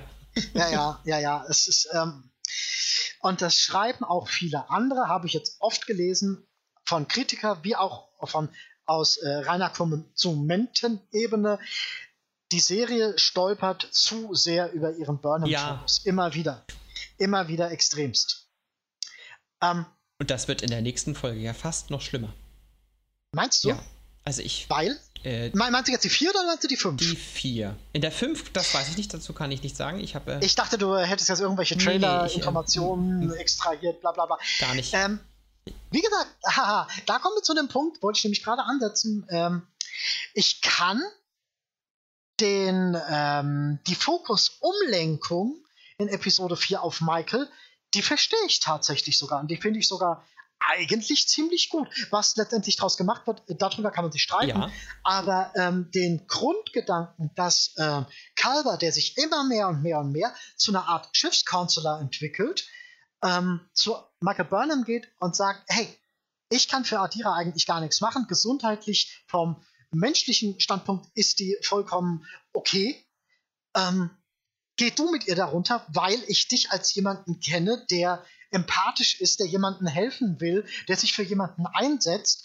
Du bist dafür viel besser geeignet und dadurch etwas, sie an etwas erinnert, wo er vielleicht der Ansicht ist, dass sie es vielleicht in dem Jahr im Alleingang verloren haben könnte, finde ich das von ähm, psychologisch behandelnder Sicht ziemlich großartig. Also von der Ebene habe ich überhaupt kein Problem damit, auch wenn viele sagen, dass Calver derjenige hätte sein müssen, der mit Adira auf ihren Planeten zurück nach Trill zurückgeht, wieso denn? Ähm, da laufen 100.000, nein, nicht so viele, aber da laufen genug Trill rum, die mehr Ahnung von dem Symbionten haben als er.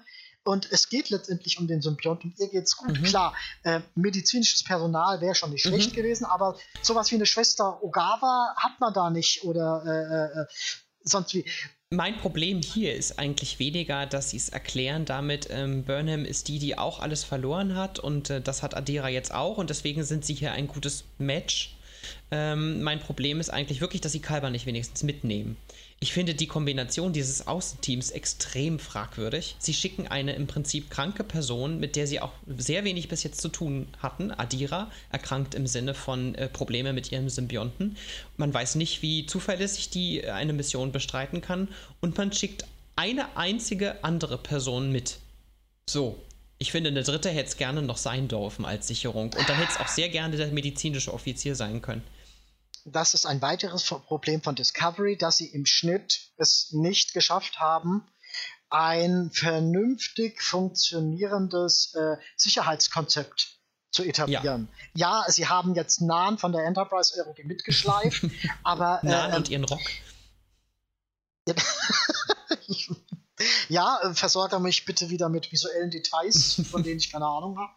Ja, sie versuchen einen ähm, Zwischenweg zu finden zwischen den Damen, die in der Klassikserie eben immer Rock getragen haben. Jetzt äh, tragen sie eine Art Rockhose. Aha. Hochinteressant. Nein, war mir, war, war mir, wirklich nicht klar. Ähm, aber ja, sie haben kein Sicherheitsoffizier, sie haben kein Sicherheitsteam, sie haben im Schnitt niemanden, der sich um äh, Gefahren oder potenzielle, potenziell gefährliche Situationen kümmern könnte. Da sieht man halt wieder diesen, diesen äh, leicht merkwürdigen Fokus auf gewisse Charaktere, die plötzlich alles mhm. stemmen sollen. Mhm. Das ist komplett ungesund, ist für die Serie an sich, für ein Ensemble an mhm. sich. Äh, das streite ich dir in, äh, zu keinem Zeitpunkt ab. Ja, gut. Ich finde es auch in Ordnung, äh, wenn es sie es diesmal so gedreht hätten, dass Burnham die passende Person gewesen wäre, die mitgeht. Aber sie ist eben jedes Mal der Fokus, was mich an der Serie selbst wirklich nicht stört. Ich habe da total meinen Frieden mitgemacht ich finde es hier einfach nur so banal gedreht und gerade eben dieses psychologisierende Erklären, das ist mir hier einfach zu schwach an der Stelle und, und wirkt doch sehr aufdeckend, was die eigentliche Absicht ist, des rein erzählerischen Fokus auf eine Person.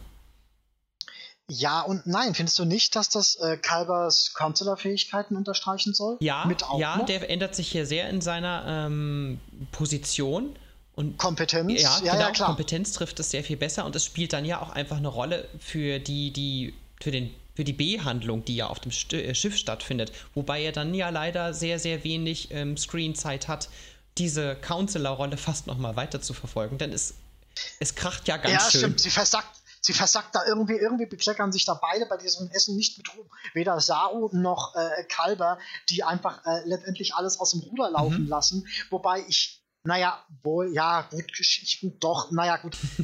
ich verstehe es, das sind neue Situationen für die Charaktere. Ich, da, und beim ersten Mal reagiert niemand sonderlich professionell und hat alles im Griff. Saru ist ein Captain, der sein Amt erlernt.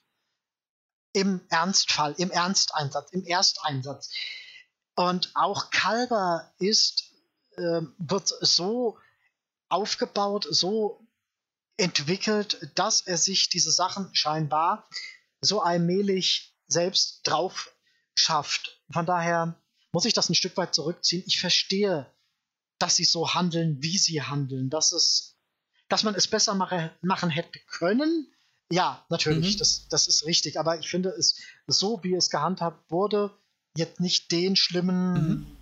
Rausreißer an sich. Ich hätte da, weil wir jetzt in der Folge 4 äh, damit ja vollends angekommen sind, auch wenn es die B-Handlung ist, die große äh, psychologische Krise äh, mit vier, mehreren Figuren unter der Crew der Discovery, eine Frage an dich, denn du bist ja mhm. bekennender Saru-Fan und auch in seiner Entwicklung und jetzt gerade in der Stellung gebracht zu werden, Captain zu werden, äh, wollte ich bei dir mal nachhaken, ob du findest, dass er hier alles richtig gemacht hat in dem Moment, wo dieses schöne Essen gemacht wird, in, äh, durchgeführt wird und äh, ja wirklich gewaltig die Fetzen fliegen. Die gehen sich ja verbal doch ganz schön an die Köpfe dort.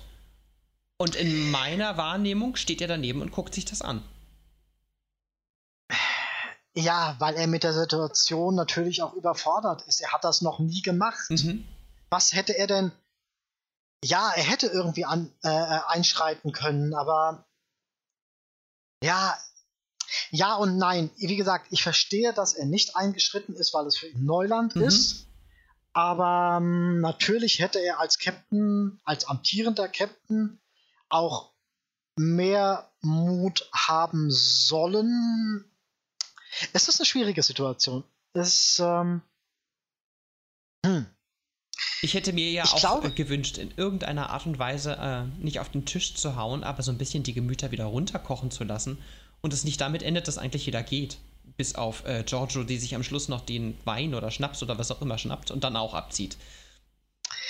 Ah, wenn er eingegriffen hätte, hätte er sich vielleicht auf irgendeine Seite stellen müssen. Mhm. Und das sollte ein Captain vielleicht auch nicht unbedingt machen im privaten Das Rahmen. ist richtig. Äh, ja, du magst recht haben, es ist eben auch ein, ein privater Rahmen und kein äh, Streitgespräch, das irgendwie in einer Kommandosituation stattfindet. Richtig, da gibt es keine Abschlussbesprechung, da gibt es keinen Bericht das war. Die wollten eigentlich nur mal ein, lecker essen zusammen. Ja, genau. Das war. Nur dein Kochbuch hatten sie nicht, deswegen ist es schiefgegangen. Siehst du, das, äh, ich muss, wenn ich die Folge wiedersehe, echt mal darauf achten, was die da eigentlich essen. Das ist mir komplett entgangen. Äh, Algen? Algen? Äh, äh, ich weiß es gar nicht so genau. Nee, äh, ich habe auch oha. tatsächlich optisch einfach nicht drauf geachtet äh, und müsste da wirklich jetzt nochmal gucken, weil das sowas interessiert mich auch, wie sie das dann das ist ja auch ein ganz anderer Produktionsstandard aktuell, dann ja doch versuchen, auch sehr Alien aussehen zu lassen. Und es ist, ich habe da überhaupt nicht drauf geachtet. Das ist eigentlich total irrelevant, aber ha. es fällt mir ein. ha, jetzt pass mal auf. Das, da komme ich mal zu einem guten Punkt. Das fandest du, oder das findest du, machen sie alienmäßig. Wieso machen sie denn da einen auf alienmäßig, aber wenn es dann um die letztendliche Lösung des Zusammenkommens geht, äh, stützen sie sich auf einen Uraltfilm Schinken von 1924 oder was? Geht's noch? Und das äh, äh, als menschliches Kultur gut drücken die äh, da was weiß ich wem auf? Mhm. Also ich bin persönlich ein wahnsinniger Fan von alten Filmen. Ich finde aber mhm. auch, ich, ich, bin gar nicht sicher, ich glaube, es waren die Marx Brothers, was da lief. Also es war so absoluter ähm, Running Gag-Geschichte mit, es geht irgendwas schief. Äh, Im Prinzip jemand äh, fällt in eine Regentonne. So der Humor, das ist nicht das, was gezeigt wird, aber es ist halt die Art des, des Schwarz-Weiß-Filmes, der da gezeigt wird. Und das mhm. finde ich, mhm. klar, das bringt irgendwie humortechnisch vielleicht am schnellsten alle auf einen Nenner, dass alle schnell drüber lachen, weil es Situationskomik ist. Ähm, es ist aber auch bestimmt nicht die Filmwahl mit der größten kulturellen Botschaft. Ganz klar. Aber das haben sie bei Enterprise auch gemacht.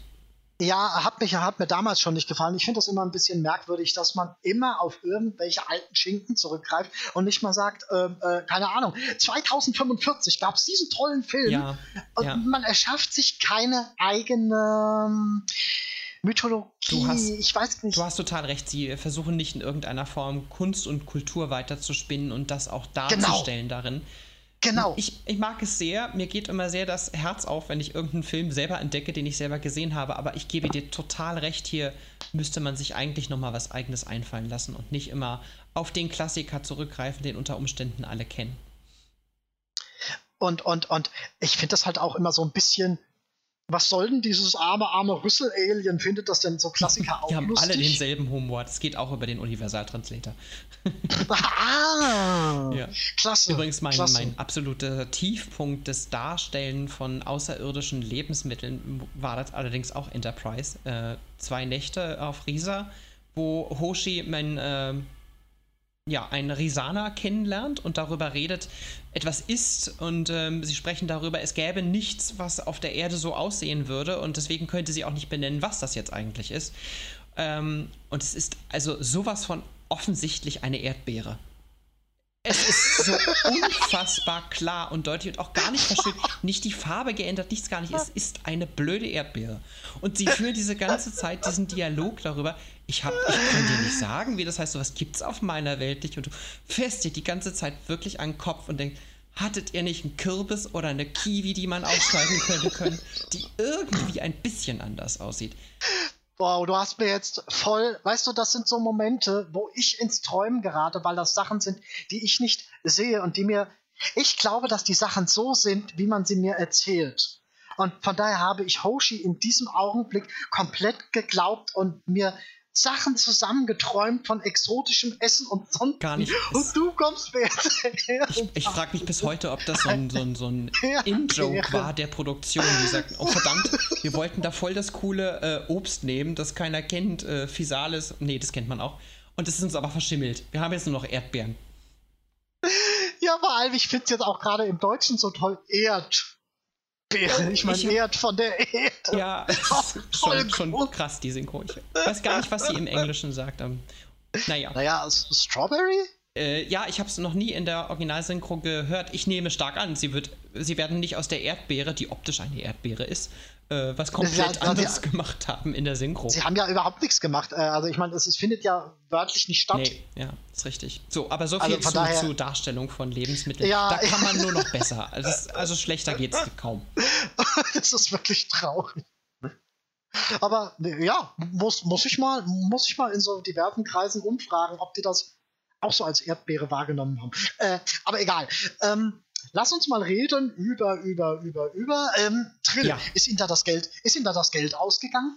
G gute Frage. Ähm, ich mag die Darstellung von Trill sehr. aber sie machen halt auch null Neues. Äh, sie zeigen das, was wir bei Dis nicht bei Discovery, sondern bei Deep Space Nine gesehen haben. Sie führen das optisch auch ein Stück weit gut weiter, aber sie zeigen uns halt eigentlich null neue Aspekte von, von Trill, außer dass wir so ein bisschen die Oberfläche sehen und dass die offenbar ganz tolle Botaniker sind. Dann ist es da sehr bepflanzt.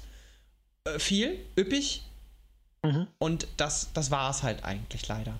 Ansonsten okay. finde ich es schön, dass wir diesen Planeten diesmal, und sie haben ja oft den Hang dazu zu übertreiben in der Neuvisualisierungsansatz, äh, wirklich auch wiedererkennen. Also ich glaube, dass, dass das der Planet ist, den wir bei Deep Space Nine gesehen haben.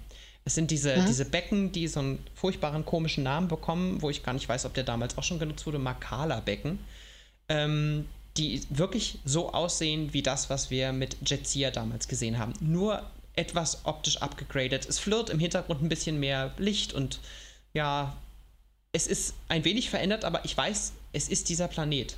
Und das mhm. haben sie hier für mich sehr gut gemacht. Denn das machen sie ganz oft nicht gut. Also eins meiner Schreckensbeispiele sind die Telleriten, die sie und auch die ähm, Andorianer, die sie im Maskenbild so extrem überzeichnet haben inzwischen. Die Teller. Aber die Klingonen findest du okay? Nein, oh Gott. Doch, die finde ich total. Das war, ja, wenn nein, Discovery nein, 1 richtig gemacht hat, dann sind es die Masken der Klingonen, weil wir sie jetzt einfach nicht mehr verstehen können. Ach, du willst doch eh nur Krieg führen. Komm, geh weg. Ja, genau. Brauchen ähm, wir nicht reden. nein, aber äh, das wusste ich ehrlich gesagt nicht, dass sie die Telleriten und äh, wen noch? Die äh, Andorianer. Andorianer so überzeichnet ja, haben? sie, also es waren ja schon immer im Prinzip sowas wie Schweine und Schnecken als Anlehnung in der Klassikserie, von der Optik her die in die Gestaltung dieses Aliens einflossen. Dann mhm. hat Enterprise sehr viel richtig gemacht und äh, hat zwar die Grunderkennungswerte äh, genutzt, aber Discovery geht einen Schritt weiter und setzt den eben jetzt wirklich wieder eine Schweinenase auf, den Telleriten und ähm, Stoßzähne, sodass es eben doch wieder sehr nach Wildschwein aussieht. Und genau in diesem Extremen, die sind ja sowas von abgefahren, außerirdisch, wirken sie dann leider wieder sehr tierisch und damit sehr erdig. Okay. Und, okay. und bei den Andorianern ist es ähnlich, sie kriegen noch zusätzliche Stirnwülste, ähm, die kein, keinerlei Sinn ergeben in der Optik. Hier okay. hatten sie einfach noch Latex übrig, bin ich der Meinung. da kann ich, wie gesagt, echt nichts zu sagen, weil ich das nicht sehe, aber ähm, ähm, es interessant finde, wenn es mir mal jemand im Zuge einer Diskussion oder eines Gesprächs beschreiben kann. Ich, mir muss niemand äh, äh, Aliens während einer Episode beschreiben, das finde ich voll doof. Ähm, aber so im Gespräch stehe ich halt auf solche mhm. Erklärungen. Ist, Nur dazu sagen kann ich dann halt relativ schwer. Ist hier was. jetzt auch hinfällig, weder der, sehen wir in der Folge einen Telleriten noch einen Andorianer, aber bei den Trill haben sie es richtig, dann richtig. Jetzt gut aber gemacht. das unterstreicht ja, das unterstreicht ja, dass sie auch etwas richtig machen ja. bei Trill. Was ja halt jetzt halt gerade viele rezensionsmäßig eher negativ mhm. angemerkt haben. Und ehrlich gesagt, kriegst du mich mit deiner Erklärung und deinem Vergleich äh, Trill bezüglich ziemlich gut. Mhm. Also äh, ich wäre dann eher geneigt, deiner Meinung den Vorzug zu geben, Was wenn ich das jetzt vor irgendwem verteidigen müsste. Ähm, erklären oder verteidigen oder, oder, oder diskutieren würde. Was sie äh, optisch richtig machen, finde ich, machen sie leider in der Weiterentwicklung der Spezies Trill selbst total schlecht. Also man hat ja die Trill in der Vergangenheit äh, immer mal gesehen, als gerade die Unvereinigten sind so ein bisschen die Muffelköpfe. Die sind unausgeglichen, die sind auch ein bisschen komisch. Manche, die dann unten in den Höhlen leben und sich nur um diesem Symbionten kümmern. Und also sie wirken eben nicht so ausgeglichen wie die Vereinigten Trills, die einen Symbionten in sich tragen. Und genauso sind die geblieben. Die sind immer noch ziemlich muffelige, äh, ja auch fast ein Stück weit Ignoranten, weil es gibt so ein paar Aspekten, die, Aspekte, die sie komplett ignorieren. Es wird ja gesagt, dass äh, Adira ähm, der erste bekannte Fall sei, dass ein Mensch mit einem Trillwirt vereinigt ist und das finden sie eigentlich auch fast schon äh, ketzerisch.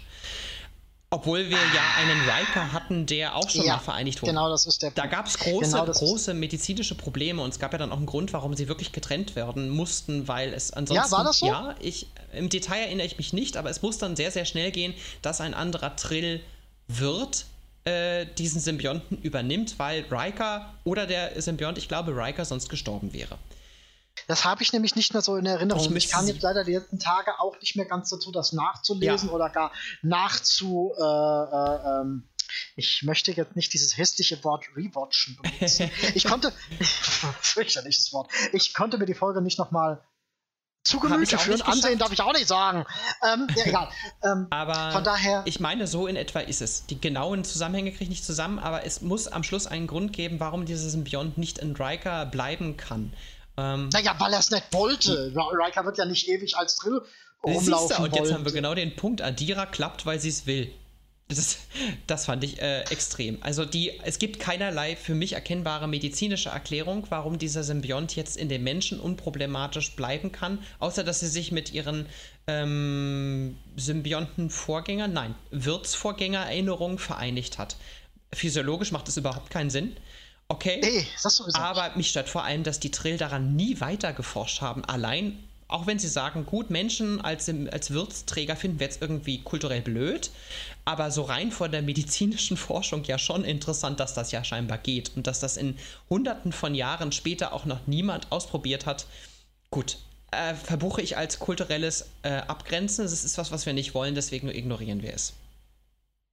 Schwierig. Das ist, das ist, wie gesagt, echt schwierig. Ich beziehe mich da letztendlich nur auf Riker und das habe ich nicht mehr komplett in Erinnerung wie das mit der äh, Verbindung war mhm. und ob das funktioniert hätte und auf Dauer und weiß ich nicht was. Aber gut, ja, wenn sie es als Sakrileg ansehen. Ein anderer schwierig. Punkt vielleicht noch es wird ja explizit erwähnt, dass so viele Trill gestorben sind durch den Brand. Ja, da hätte man dann natürlich mal äh, anfangen können äh, zu überlegen ja. oder zu eruieren. Und Was machen wir denn jetzt? Sie fügen ja sogar noch hinzu, es gibt jetzt also im Prinzip zu wenig Wirte, äh, zu wenig ja, ja. passende Wirte, Wirte für die Symbionten. Deswegen sind sie so begeistert im ersten Moment, dass ein Symbiont und ein Wirt nun auftaucht und dass er für sie fast schon der Messias zu sein scheint aber vergessen damit irgendwie auch, dass bei Deep Space Nine eröffnet wurde, das ist alles Quatsch. Äh, du kannst jeden ähm, Wirt mit jedem Symbionten vereinigen. Das haben sie nur nicht gemacht, damit keine Rebellion aufkommt, weil es zu wenig Symbionten gibt. Und also entweder wollen sie es hier bewusst nicht äh, eröffnen, weil sie sich auch wieder im Universum, in der Erzählung kulturell dafür entschieden haben, oder sie haben es echt schlicht vergessen, dass das kein Kriterium ist. Äh, wie gesagt, ähm, was mich da wieder mehr dran stört, ist, dass äh, 1000 Jahre ja, oder genau das. Sagen wir, sagen wir selbst 800 Jahre, wirklich, wir können auch gern 800 Jahre sagen, weil wir irgendwo bei 24 ja, aufgehört noch haben. Wo, genau. Ja, das meine ich 24. mit, es sind immer noch dieselben muffligen, unvereinigten Trill. Die haben sich nicht weiterentwickelt. Mhm. Ja, ja. Das mag es geben. Das mag es ja durchaus irgendwo, irgendwie. Kulturen verändern sich langsam, aber du hast im Grunde mhm. recht. Das, äh, da hätte mehr sein können, müssen. Was ich an der Sache nicht verstanden habe, ist, äh, wieso sind denn bei dem Brand so viele Trill? Waren die alle auf irgendwelchen Schiffen, die gerade Warp gepäst mm. sind. So auf, mm. war, das, war das zufällig der Trill-Spritztourabend oder was? Also offenbar. Jeder Trill kriegt einen Shuttle geliehen. Ich, offenbar sind die äh, Trill reisefreudig, muss man daraus jetzt wirklich lesen. Die ja, muss man jetzt wirklich. waren alle unterwegs auf Schiffen äh, verschiedenster Art und die hatten nun mal leider alle gerade einen Warpkern. Doof äh, gelaufen. Äh, ja, es waren Sommerferien und äh, alle Trill haben Urlaub gemacht auf äh, Risa ja, und auf Kronos. Haben Erdbeeren und, gegessen. Ja, genau so ist es. Erdbeeren haben sie gegessen, weil es sie auf Trill nicht gibt heißen ja auch nicht Trillbeeren. Nein, aber sie biegen sich zu oft Dinge so, wie sie sie ja. gerade brauchen. Und das ist ja. unschön. Und hinzu kommt etwas, was ich mal anmerken muss. Ich habe leider zu oft den Eindruck, dass die Autoren irgendwo aus dem Teenie-Sektor kommen. Oh Gott, ja. Wenn du mal überlegst, äh, wie geht Saru mit der, mit der Situation um? Was soll man denn jetzt machen äh, mit, mit der Crew? Da fragt er erstmal den Computer, hallo lieber Computer, was soll ich denn machen? So nach dem Thema, ich mache mal eine erweiterte Internetforschung im äh, mhm. 31. Mhm. Jahrhundert. Mhm. Äh, anstatt dass er, ja, er hatte ein Gespräch mit Kalber und das war auch ein recht sinnvolles Gespräch mit Kalber, aber es war äh, am äh, Dialoggrad und am Detailgrad war es mal wieder suboptimal kurz. Mhm. Und äh, anstatt dass er sich mit anderen Leuten aus der Crew, hallo, sprech mal mit dem Rüssel-Alien äh, ähm, oder so, Nein, er geht zu dem Computer und macht mal einen auf Internetforschung ja, ja. und. Ähm, ich verzeihe das deswegen, weil das ist Sarus Ding in meiner äh, Erinnerung. Der fragt hm. gerne mal den Computer nach einer Einschätzung seiner Verhaltensweisen. Das hat er in der Vergangenheit gemacht und das spricht äh, so ein bisschen, finde ich, auch für, tatsächlich mal für eine Kontinuität, dass immer, wenn er sich selber unsicher ist, erstmal keinen recht. Menschen fragt, sondern einen Computer. Hat er in Staffel 1 gemacht, als er die. Ähm, Captain, Captain, ja, richtig. Ja, und äh, im Prinzip den Captain, ach, jetzt komme ich nicht auf den Namen, unseren bösen Evil Captain aus dem Spiegeluniversum retten musste. Lorca. Lorca, danke. Ähm, dann hat er erstmal gefragt hinterher, habe ich mich jetzt richtig verhalten und wie haben sich andere Sternenflotten-Captains verhalten? Lieber Computer, äh, liste mir das doch mal auf. Du hast recht. Oh, du hast, du hast Haha, das hatte ich gar nicht so bedacht. Ja. Und ja. eventuell passt das hier, aber vielleicht wollten sie jetzt ja auch noch was ganz anderes einführen. Ja, natürlich müssten sie noch was ganz anderes einführen. Und ich, ich sage dir, ich habe mich unfassbar gefreut in diesem Moment. Äh, ich, ich weiß gar nicht warum. Ich glaube, es, um zu erklären, was der Hintergrund ist, ist, wird der Computer ja nach etwas gefragt und dann gibt es im Prinzip sowas wie eine Art Upgrade. Es blitzt die Sphäre im, im Hintergrund auf, äh, schemenhaft in den ganzen Bildschirmen und ab da ist der äh, Computer der Discovery im Prinzip umgeschrieben. Es ist jetzt dann nämlich Zora, so habe ich es verstanden, aus dem Shorttrack. Mhm. Ich habe mich wahrscheinlich deswegen so gefreut, weil ich den Shorttrack toll fand und diese Synchronstimme auch toll finde. Und in dem Moment dachte ich so, oh Mensch, das greifen sie jetzt nochmal auf, daran habe ich nicht geglaubt. Naja, mussten sie ja. Im Prinzip Irgendwie ja. müssen sie Ich glaubte immer noch Im nicht Prinzip so ganz an ihre wirklich geplante Kontinuität, dass es irgendwann auf diesen Shorttrack hinspielt. Aber gut. Ja, man schraubt seine Erwartungen ja. so weit runter, bis man nur noch überrascht werden kann. Oh ja. Schon klar. Und naja, nein, nein, ich habe mich gefreut, aber dann war es dann danach aber auch die Freude ganz schnell weg, weil ich dachte, oh, das hätten sie aber auch irgendwie kleinschrittiger machen können. Das war jetzt sehr geschnitzt. Richtig, genau das ist der Punkt, der mich daran störte. Das war mal wieder brachial hoch, naja, nicht hoch 10, aber hoch 2 oder hoch 3 war es definitiv, ähm, eine ähm, minutiös kleine Entwicklung funktioniert anders und hätte vor allem schon in der letzten Staffel passieren mhm. müssen. Also wir sollen jetzt also glauben, dass die äh, liebe Sora äh, äh, gutes Jahr auf der Discovery rumgeschmort hat und bei keiner Computeranfrage sich dazu berufen gefühlt hat, mal in Aktion zu treten. Okay, mhm. Gut. Na gut, ja, wir, ich bin auch kein Computer-Experte, ähm, muss ich wirklich sagen. Wie weit sich irgendein Code oder ein Virus da auch etwas braucht, um sich in die Ebenen weiter zu fressen, nenne ich es jetzt mal. Ja, aber überleg doch mal, überleg doch mal. Sie wollten das Schiff in der vorletzten ja. Episode, nein, eigentlich in der letzten oh Episode, oh wollten, nee, in der vorletzten, wollten sie es zu Klump schießen. Ja. Und das, hatte, das hat die Sphäre ja abgewendet und abgewehrt und sonst wie. Aber dass die Sphäre mal sagt, hallo, ich bin, äh, wie nenne ich mich denn, äh, Sora? und äh, nein, nee, auf die Idee sind sie damals noch nicht gekommen. Uh, wie gesagt, ja. dafür, dass sie äh, die Sphäre in die Zukunft retten wollten, mussten, sollten, zwanghaft, damit sie jetzt in der Zukunft weitermachen können. Äh, mhm. Ich, ich frage mich wirklich, ob das jetzt äh, uns irgendwie erzählerisch in den nächsten Folgen auch noch mehr bringt. Das, ja, ja, natürlich, doch, doch. Oder ob das doch, jetzt halt einfach der freundliche Computer ist, der dir immer mal wieder einen passenden Ratschlag gibt. Nein, nein, die wird jetzt zunehmend wachsen. Also ich gehe fest davon aus, dass wir von nun an nur noch Sora sehen hm. werden, wie sie sich als Lebensform entwickelt. Da bin ich gespannt. Und ähm, ja, gespannt wie gesagt, ich mache diesen ähm, Short-Track und ich. Äh, ja, ja, ja, klar, Ansatz. das verstehe ich ja auch, das verstehe ich ja auch. Und du hast ja auch vollkommen recht, aber ich krieg nicht so ganz aus dem Hinterkopf Andromeda, Andromeda. Ja, da bin, ich, da bin ich ein unbeschriebenes Blatt, ja, und da kann ich nicht, nicht vergleichen. Ähm, wenn da natürlich Ähnlichkeiten in der Form sind, dann ist das natürlich oh, mit einem die Ähnlichkeiten sind so gravierend. Dieses Schiff hat einen Avatar, einen ähm, hm.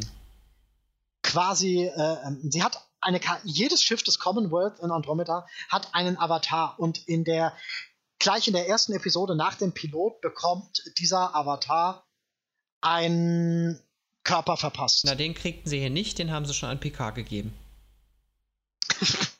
ja, nee, haben sie. Ja, äh, hm, auch aber wieder interessant. In Form eines Hologramms könnte sie theoretisch auftreten. Klar, mhm. aber richtig. Äh, interessant, warum haben wir eigentlich noch keine ähm, KIs gesehen in den vier Episoden. Da scheint dann irgendwie doch nicht so viel passiert zu sein. Oh ja, das ist richtig. Das. Ich meine, wenn du mal überlegst, äh, mhm. äh, synthetische sind jetzt in der Föderation erlaubt. Mhm. wieder und, und äh, äh, gewissermaßen wäre ja dann auch die Androidenforschung und so weiter und so fort wieder erlaubt. Und weiß ich nicht, wie weiß ich nicht, wo weiß ich nicht was. Und äh, wir haben auch noch äh, den äh, Spaghetti-Würmer-Teller, der äh, in das Universum glitschen wollte. Was haben denn die gemacht, nachdem der Brand stattfand? Tja, Brand die, stattfand. bei denen ist auch alles Klasse. kaputt gegangen mit dem Brand. Ja, Man scheinbar. weiß es nicht, vielleicht. Das können wir noch nicht in keinster Weise mutmaßen. Also ich jedenfalls nicht, äh, was dahinter steckt. Und vielleicht spielt das ja wirklich auch noch eine Rolle, was der Grund für dieses Zerstören der, der, des Warp-Antriebs ist. Keine Ahnung. Hm. Könnte sein. Ja, weiß ich nicht, aber ähm, da müssen sie jetzt auch wieder aufpassen, dass sie den, dass sie das letztendliche Staffelziel nicht wieder in Episode 11 oder 12 einführen. Das wäre halt wieder, Mhm. und das ist halt leider ein Fehler, den sie mittlerweile auch schon zweimal gemacht haben. Mhm. Wäre halt schade, wenn sie das nochmal machen. Siehst du, ich habe, äh, mir fällt eine Frage ein an dich äh, zu Adira und äh, der, der Trill-Funktion. Ich hatte Mhm. ein bisschen Angst bekommen zu Beginn der Folge, weil sie sehr explizit von einem Rezept sprach, an das sie sich erinnert an Hasperat und äh, Hasperat, ein Bajora- bajoranisches Genau. Rezept, ja. Und äh, da gingen bei mir irgendwie alle Alarmsirenen äh, los. In der Befürchtung, sie machen jetzt irgendeinen Dreh daraus, dass es der Deck-Symbiont dann doch ist. Das haben sie ja Gott sei Dank nicht gemacht, aber ging es dir in dem Moment auch so? Ich hatte mal kurz drüber nachgedacht und ich glaube auch nicht, dass dieser bajoranische Einwurf äh, so ungewollt war. Mhm. Es könnte schon noch irgendwo ein Stück weit in die Richtung. Ähm, warum? Ich, ach Mist, das habe ich jetzt nicht nochmal nachgelesen oder nachgeforscht. Die sprechen, äh, haben die, haben die irgendwann mal einen Drehkörper nach Trill Oh gebracht? ja, das ist ein ganz interessanter Punkt. Das, ich habe in dem Moment auch geschrien von wegen, äh, was, wie, die haben jetzt da bajoranische Technik. Äh, irgendwas nutzen sie ja als technisches Gadget, äh, um diese Becken, ich weiß gar nicht mehr, zu verbinden, die Kommunikation herzustellen für den, die darin Ja, ja. baden in diesem Kurbad. Ähm, und es wird dann ja explizit genannt als ah, irgendwas mit Drehkörper. Ja, Und also als ich meine, das. Wort Drehkörper ist ja nun echt äh, stark verbunden im äh, Star Trek-Universum. Es sieht aber auch überhaupt nicht aus wie ein Drehkörper. Also ich erkenne hier Okay. optisch nichts wieder, was mich an die bajoranischen ähm, Relikte erinnert. Mhm. Nichtsdestotrotz war ich überrascht in dem Moment, total. Ja, war ich auch. Und das äh, habe ich leider auch vergessen, bis jetzt mal nachzuhaken, Mhm. ob es sich hier um einen ähm, äh, Synchronisationsaspekt Ja, handelt kann oder ob hier tatsächlich das Wort für Drehkörper, wie es äh, im Drehkörper ist, äh, verwendet wurde oder Ja, das ist ein sehr guter Punkt, äh, um da nochmal nachzuforschen. Das kann, ist auch eine Möglichkeit. Optisch ist es das nicht. ja, ja, ja, klar, klar. Mhm. Nee, aber ja, es äh, war der zweite Punkt, wo ich dachte, huch, sie haben es aber mit den Bajoranern. Und das war für mich wirklich eben der Gedanke an, an Dex, weil es äh, die gleiche, eine sehr präsente Darstellung ist in der Zeit der Dex-Symbiont in Verbindung mit DS9. muss- Mhm. Der jetzt aber auch ehrlich gesagt nicht mehr so genau, ob Dex es wirklich äh, öfters mit Hasperat hatte. Nee, hatte tatsächlich, ich glaube nicht. Das Ich war eher meine bei, auch nicht, die hat äh, immer- Kira. Kira, Das ist Kira ja wird, wenn dann überhaupt. Eine meiner liebsten so- Szenen, äh, wo Kira ein, eingepfercht in einer Arrestzelle an äh, DS9 sitzt äh, während der Besetzung von den Cardassianern und sie befreit wird von Quark, weil er ein Hasperat-Soufflé servieren will, das ja direkt zusammenfallen würde, wenn sie das nicht jetzt Äh, ja, isst. genau. genau. Wie sieht eigentlich ein Hasperat aus? Ist das Pfannkuchen oder, oder was ist denn Äh, das? Ich glaube, das Soufflé war, in dem Fall sah es wirklich aus wie ein Soufflé. Also wie irgendwas gebackenes, teigiges. Ich weiß nicht, ob wir Hasperat sonst mal gesehen haben und ob es nicht in die Richtung von Couscous oder sowas ging, aber da kann ich mich jetzt irren. ja, gut, Couscous kann natürlich nicht zusammenfallen, aber. nee, das, das war ja auch kein Soufflé. Ja, schon klar. ähm, ja, gut, nochmal zu dem Teenie-Dings da zurück. Ja. Also, ähm, dieses, dieses Gewese, was sie da mit Cray und äh, äh, ähm, ja, mein Freund und mein Geliebter und, und oh, er stirbt Mhm. und oh, Symbiont und oh und also unterm, äh, unterm Strich, ich mag diese Folge. Ich fand die gut, die hat mich ein Stück weit manchmal fast besser unterhalten, vom Gefühl her mehr abgeholt als manche Folgen jetzt davor in der dritten Staffel. Es ist eine mhm. gute Füllerfolge, sie wollen halt auch irgendwo hin, sie wollen halt rausbekommen, was dieses versteckte Wissen in dem, ähm, in dem Symbionten ist, ähm, weil das. Da muss ich jetzt mal kurz ja. einhaken, da muss ich jetzt mal, weil viele benennen das oder bezeichnen es als Füllerfolge. Wieso ist denn das eine Füllerfolge? Ja. Die führt doch speziell die ist doch dazu da, um die äh, Koordinaten zur Föderationswelt zu bekommen. Das ist doch keine, äh, hier wollen wir mal, wollen wir mal Fußball spielen Folge und ja, sonst passiert nichts. Ja. Also es ist für mich insoweit eine Füllerfolge, weil sie wissen, es gibt dieses Wissen, an das sich äh, der Wirt Adira nicht erinnert und wir müssen jetzt eben rauskriegen, wie sie sich erinnern kann. Also im Prinzip, sie hat was vergessen und jetzt gucken, wie sie, wie sie dazu bringen können, dass es ihr wieder einfällt. Richtig, aber das ist doch eigentlich handlungsrelevant und wird auch so eingeführt in der äh, dritten von wegen, ich kann das nicht, ich mhm. habe das nicht, ich muss das mal. Ja, also äh, ich, gehen wir doch mal. Nichtsdestotrotz ist die ganze Folge in einem Satz äh, zusammengefasst, was sie uns weiterbringt in der Gesamthandlung.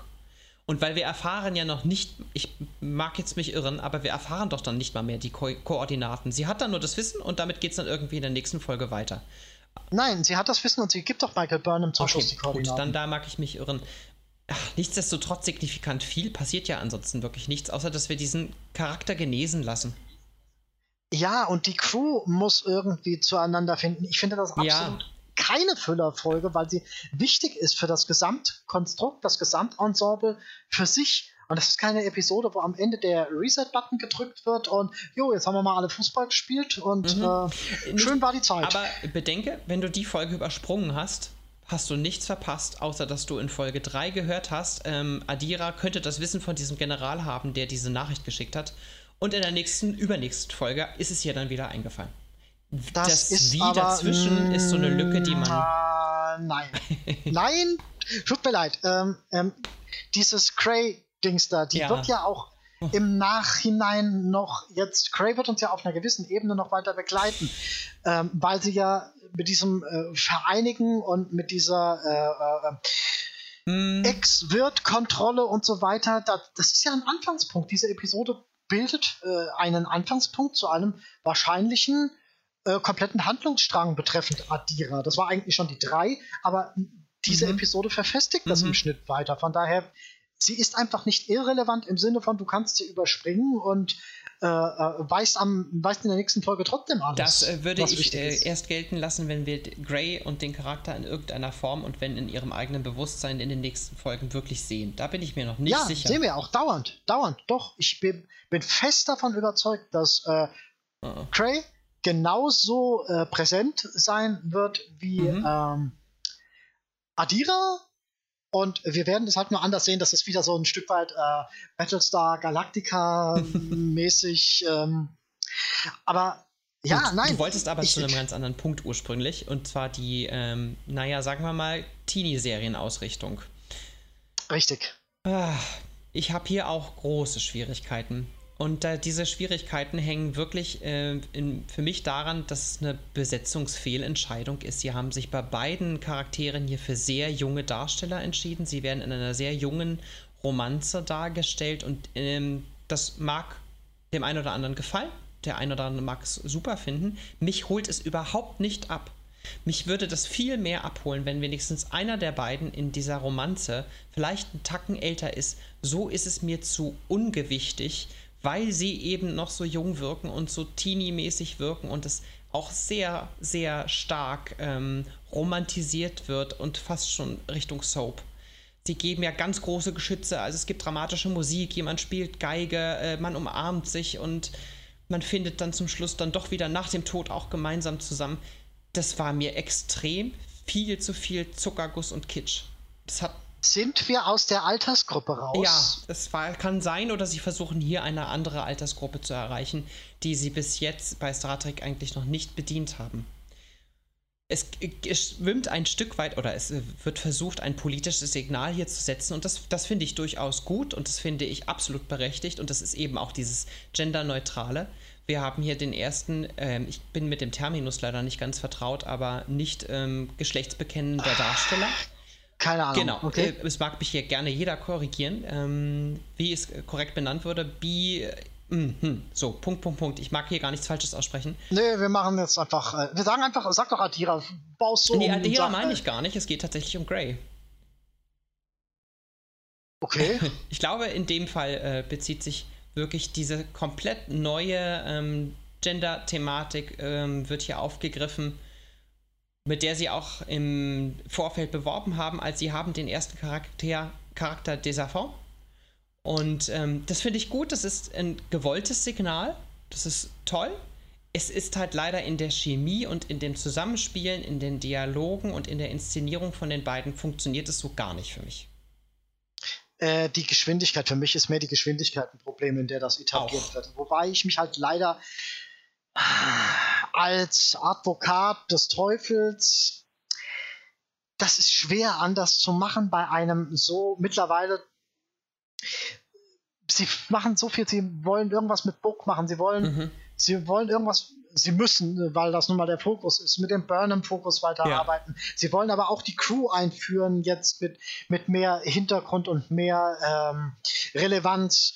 Und dazu jetzt halt noch zusätzlich 1,5 Charaktere mehr. Mhm. Das rutscht dadurch Da muss Rand. was hinten runterfallen. Äh, du siehst es ja auch an. Kriegt denn da überhaupt jemand mehr als dieses Bröckchen? Kalber kriegt im Schnitt, wenn man es zusammennimmt, an Zeit auch nicht viel mehr. Du, äh, Mhm. es ist, Zeit ist endlich. Das macht es in, der, in, der, in dem Teenie-Bereich nicht unbedingt viel besser, aber es erklärt ein Stück weit, wieso es so ist, wieso es so ist. Ja, das ist schon, es fällt am Schluss auch ein Stück weit runter, dass die das Zusammenbringen aller Segmente hier dann sehr kurz gerät, weil es eben dem, sich auch dem Ende der Episode zuneigt. Das stimmt. Ja, ähm, ich meine, du siehst es ja schon am Anfang mit, mit Kalber. Er hat mit allen drei äh, relevanten Personen für diese Geschichte, Mhm. hat er seine kurzen Gespräche. Die sind alle nicht sonderlich lang. Hm. Ja. Und ähm, wenn du mal Stamets und Tilly nimmst, deren Entwicklung, da fehlen auch ein paar Schritte. Die ist es auch geringfügig überhastet rübergekommen. Und dann ja Und- auch schnell entschuldigt zum Schluss und wieder zurück. Genau, das meine ich ja. Mhm. Genau Ja. das meine ich ja. Ähm, die Serie will momentan sehr viel auf charakterlicher Zusammenführungsebene.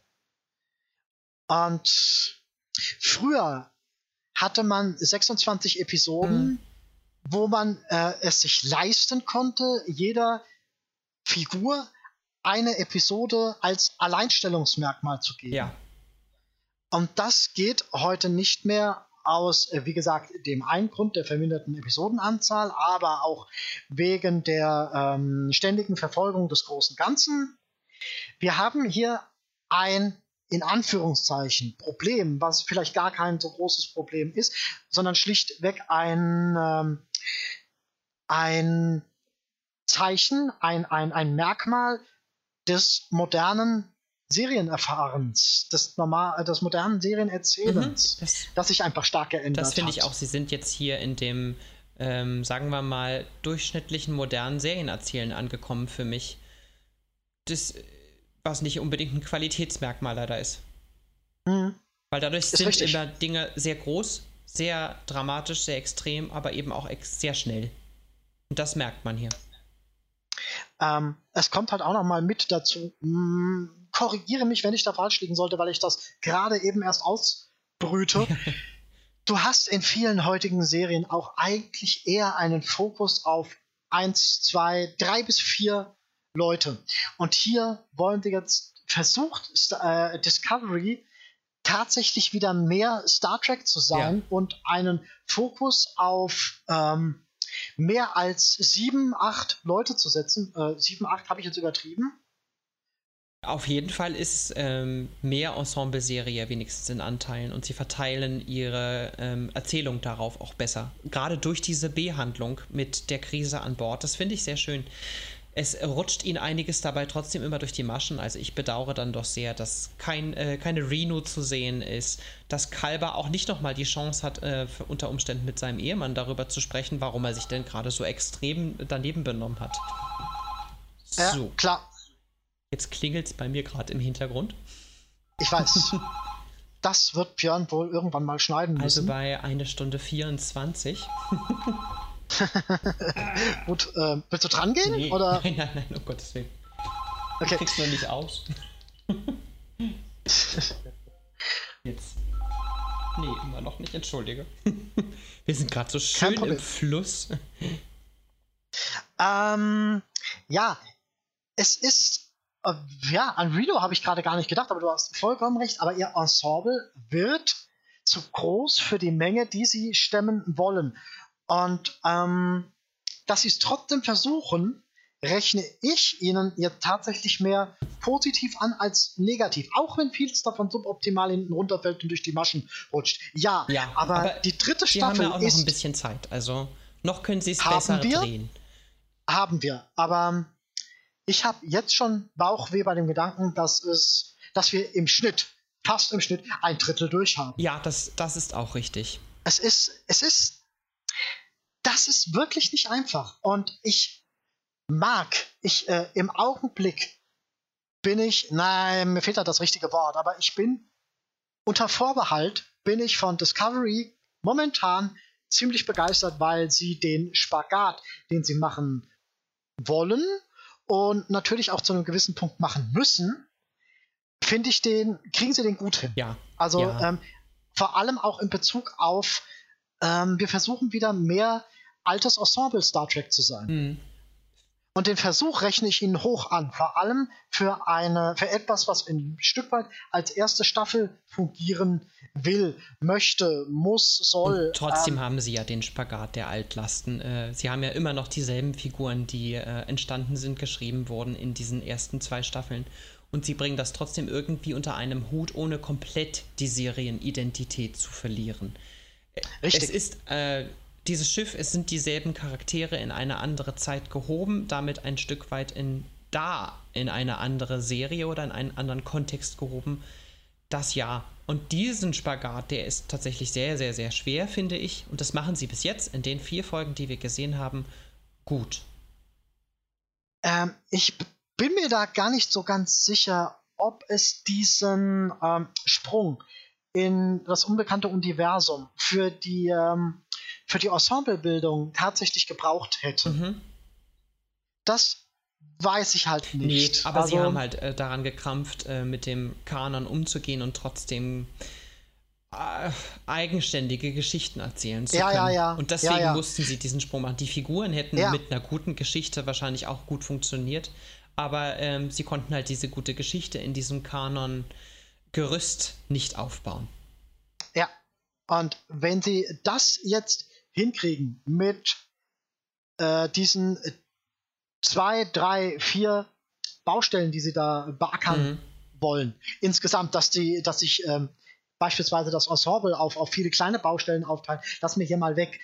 Äh, wenn sie das alles in allem, so wie sie es gerade machen, bis zu Episode 13 durchziehen können, ohne nochmal diese Karte zu spielen, äh, zwischen 2 und 3 einen 0,5 Schritt nachträglich einzufügen, ja. machen die hier eine New Track technisch echt runde Sache. Und ich hoffe, es geht tatsächlich jetzt auch so rund weiter. Ich, was ich sehr mag, ist wirklich, dass sie jetzt diese einzelnen Handlungsspots weiter entdecken und ja auch so ein bisschen detektivisch fast arbeiten. Jetzt sind sie in drei zur Erde geflogen, die sie äh, versuchen, oh, wie sieht es jetzt hier aus, zu entdecken. Äh, das machen sie mit Trill, das machen sie in der nächsten Folge mit der vermutlichen Sternenflottenhauptbasis, was auch immer es dann schlussendlich ist, oder mit den Resten der Sternenflotte. Das finde ich gut. Und wenn sie das konsequent weitermachen, äh, gefällt mir das sehr dadurch gibt es nicht ganz so viele Höhen und Tiefen, hoffe ich. Weil es war dann immer so, dass ein wahnsinniges Fass ja geöffnet wurde und was wahnsinnig Großes Neues jede Episode aufgemacht wurde, was am Schluss sie nicht mehr unter einen äh, Hut bekommen haben. Und mhm. das kriegen sie jetzt vielleicht mit diesen kleinen Ebenen. Wir ackern uns jetzt jede Episode oder vielleicht auch mal zwei Episoden an einem Haupthandlungsort, Schauplatz, Element ab. Das könnte ganz schön rund zu Ende gehen, vielleicht. Ich, ich würde es Ihnen so wünschen. Hm. Ja, unbedingt. Unbedingt. Es, äh, Discovery ist an einem Punkt angelangt, wo sie es. Sie haben ihre zweite Chance vertan. Wirklich. Also kann ich zu Staffel 2 nicht anders sagen. Definitiv. Das ja.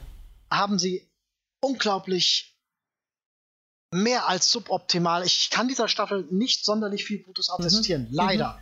Und jetzt müssen sie. Ja. Wenn die jetzt nicht mehr, wenn die jetzt nicht mehr liefern. Ich muss gestehen, das habe ich zur zweiten Staffel auch gesagt, dass äh, entweder machen sie es jetzt richtig oder sie können es auch gleich lassen. Ähm, es geht trotzdem weiter, sie lassen es nicht. Ähm, und jetzt dürfen sie gerne auch nochmal zeigen, man dass sie es vielleicht aber, können. Ja, ja.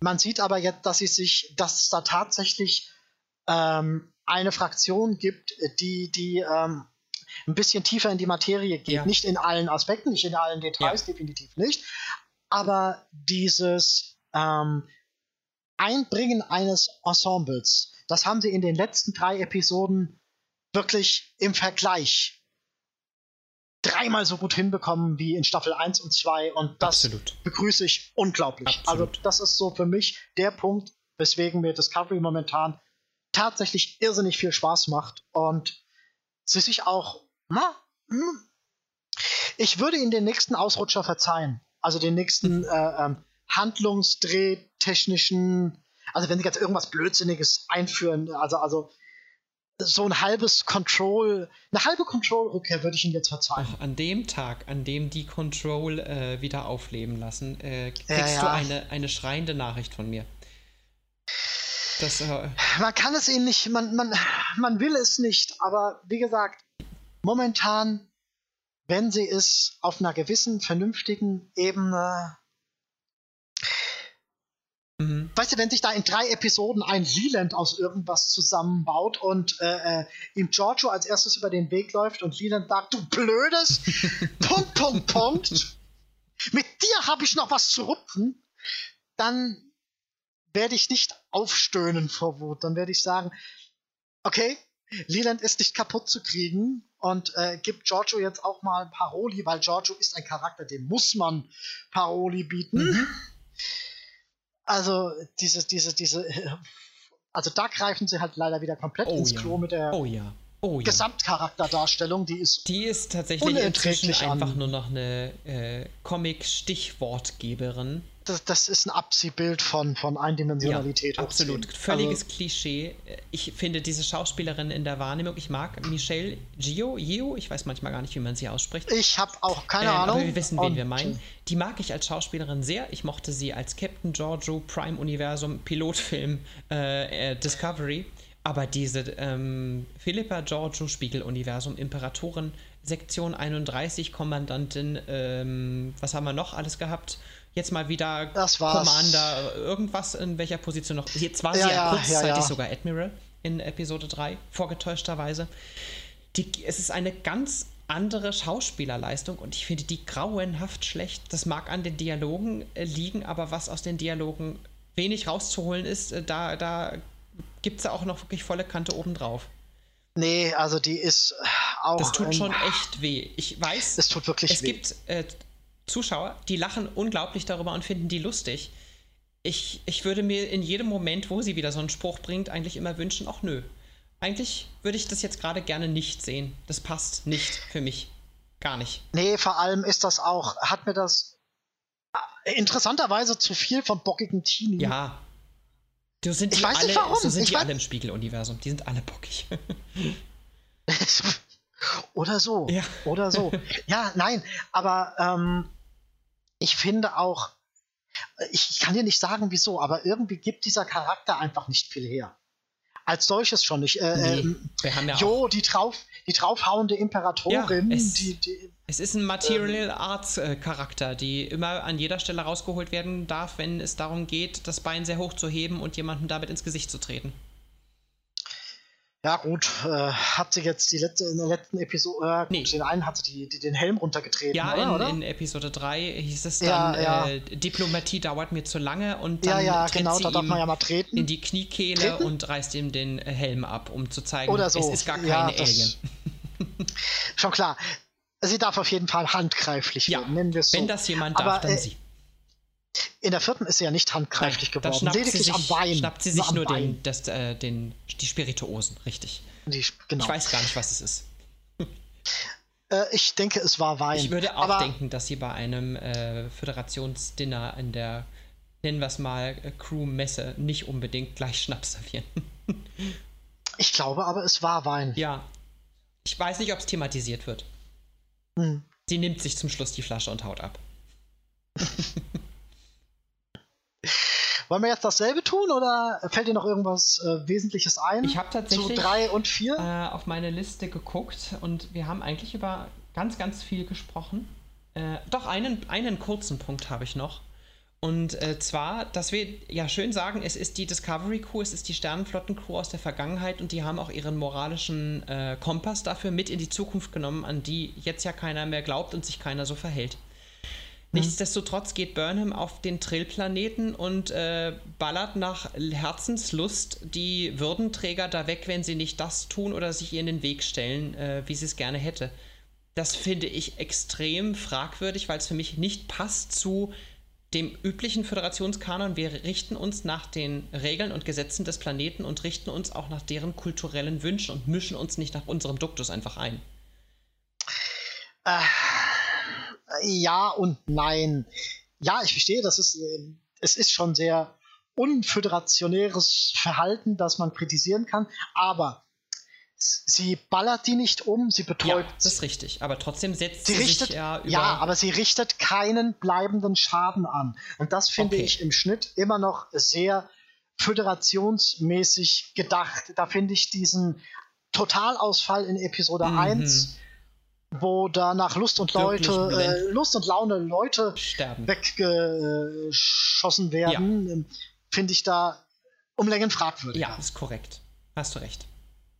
Aber ja, es ist natürlich Kirk-Vorgehen. Mhm, das stimmt. Das hätte ein ja. Kirk so gemacht, das hätte vielleicht auch ein Riker so gemacht, wenn er denn mal gemusst hätte. Obwohl, ja, kann man sich drüber streiten. Aber ja, gut. Äh, besonders diplomatisch ist es nicht. Das äh, ist wohl richtig. Mhm. Ich bin gespannt, wie es weitergeht. Ich freue mich auf die nächste Episode und ähm, wenn sie so weitermachen im Durchschnitt, bin ich da sehr guter Dinge. Absolut. Das äh, hat momentan absolut das Zeug, meine Lieblingsstaffel zu werden vom gesamten New Track. Mhm. Also plus Picard, plus äh, Lower Decks. Also ja, und äh, danach könnte auch der erste, könnte es auch zum ersten Mal so sein, dass ich sage, ich freue mich auf Staffel 4. Ja, die sie ja auch schon das, wirklich angefangen haben zu drehen. Das freut mich absolut, sehr, ja, ja, genau. äh, dass äh, die Corona-bedingte Pandemiesituation trotzdem ermöglicht, dass hier äh, eine Serie schon wieder an den Start geht. Dass wir da mhm. auf absehbare Zeit irgendwann wieder was zu sehen bekommen und nicht erst 2025 oder so. Das ist sehr schön. Ist es. Also ist ja, es. Äh, ich bestätige damit nur, ich würde mich durchaus auch auf eine Staffel 4 freuen dann. Momentan. Mhm, ich ja. ähm, will nicht ausschließen, dass sie da nochmal, also wir haben noch neun Episoden ja, und ja. Ähm, da werden wir dann an entsprechender Stelle drüber reden. und das Fazit ziehen. Genau. Alles klar, dann überlasse ich dir mal den Wein und äh, ich nehme die Erdbeere. Ja, die keine Erdbeere ist, es ist ja eine Trillbeere. Nein, nein. Eine Trillbeere. Vielen Dank, es hat mir ganz viel Spaß gemacht. Und ähm, mir ich auch hoffe nicht zu danken. natürlich trotzdem, dass du äh, zu dem altbekannten Björn zurückfindest, ihr eure Differenzen beilegen könnt. Oh ja. Ansonsten zieht mich gerne wieder dazu. Ich helfe aus, wo ich helfen kann. oh, wunderbar. Ich schlage dich als Mediator vor. Oder, oder als, äh, na, wie heißen die? Die heißen doch Mediator, ja. oder? Ja? ja? ja? Oder Familienhelfer ist auch ein schönes Wort in dem Zusammenhang. Erweiterter Familienhelfer, finde ich gut. Genau. Alles klar, und ähm, wir hören uns auf jeden Fall mal in irgendeiner Art und Weise wieder. Sei es mit Björn, sei es hinter Björn, sei es ohne Björn, sei es, keine Ahnung. Das machen wir auf jeden Fall noch mal. Sehr gerne, ich freue mich. Alles klar. Dann lass dir den Wein schmecken. Prost und guten Appetit mit den Trillbeeren. und denke immer daran, Kuchen wird es ewig geben. Ganz bestimmt.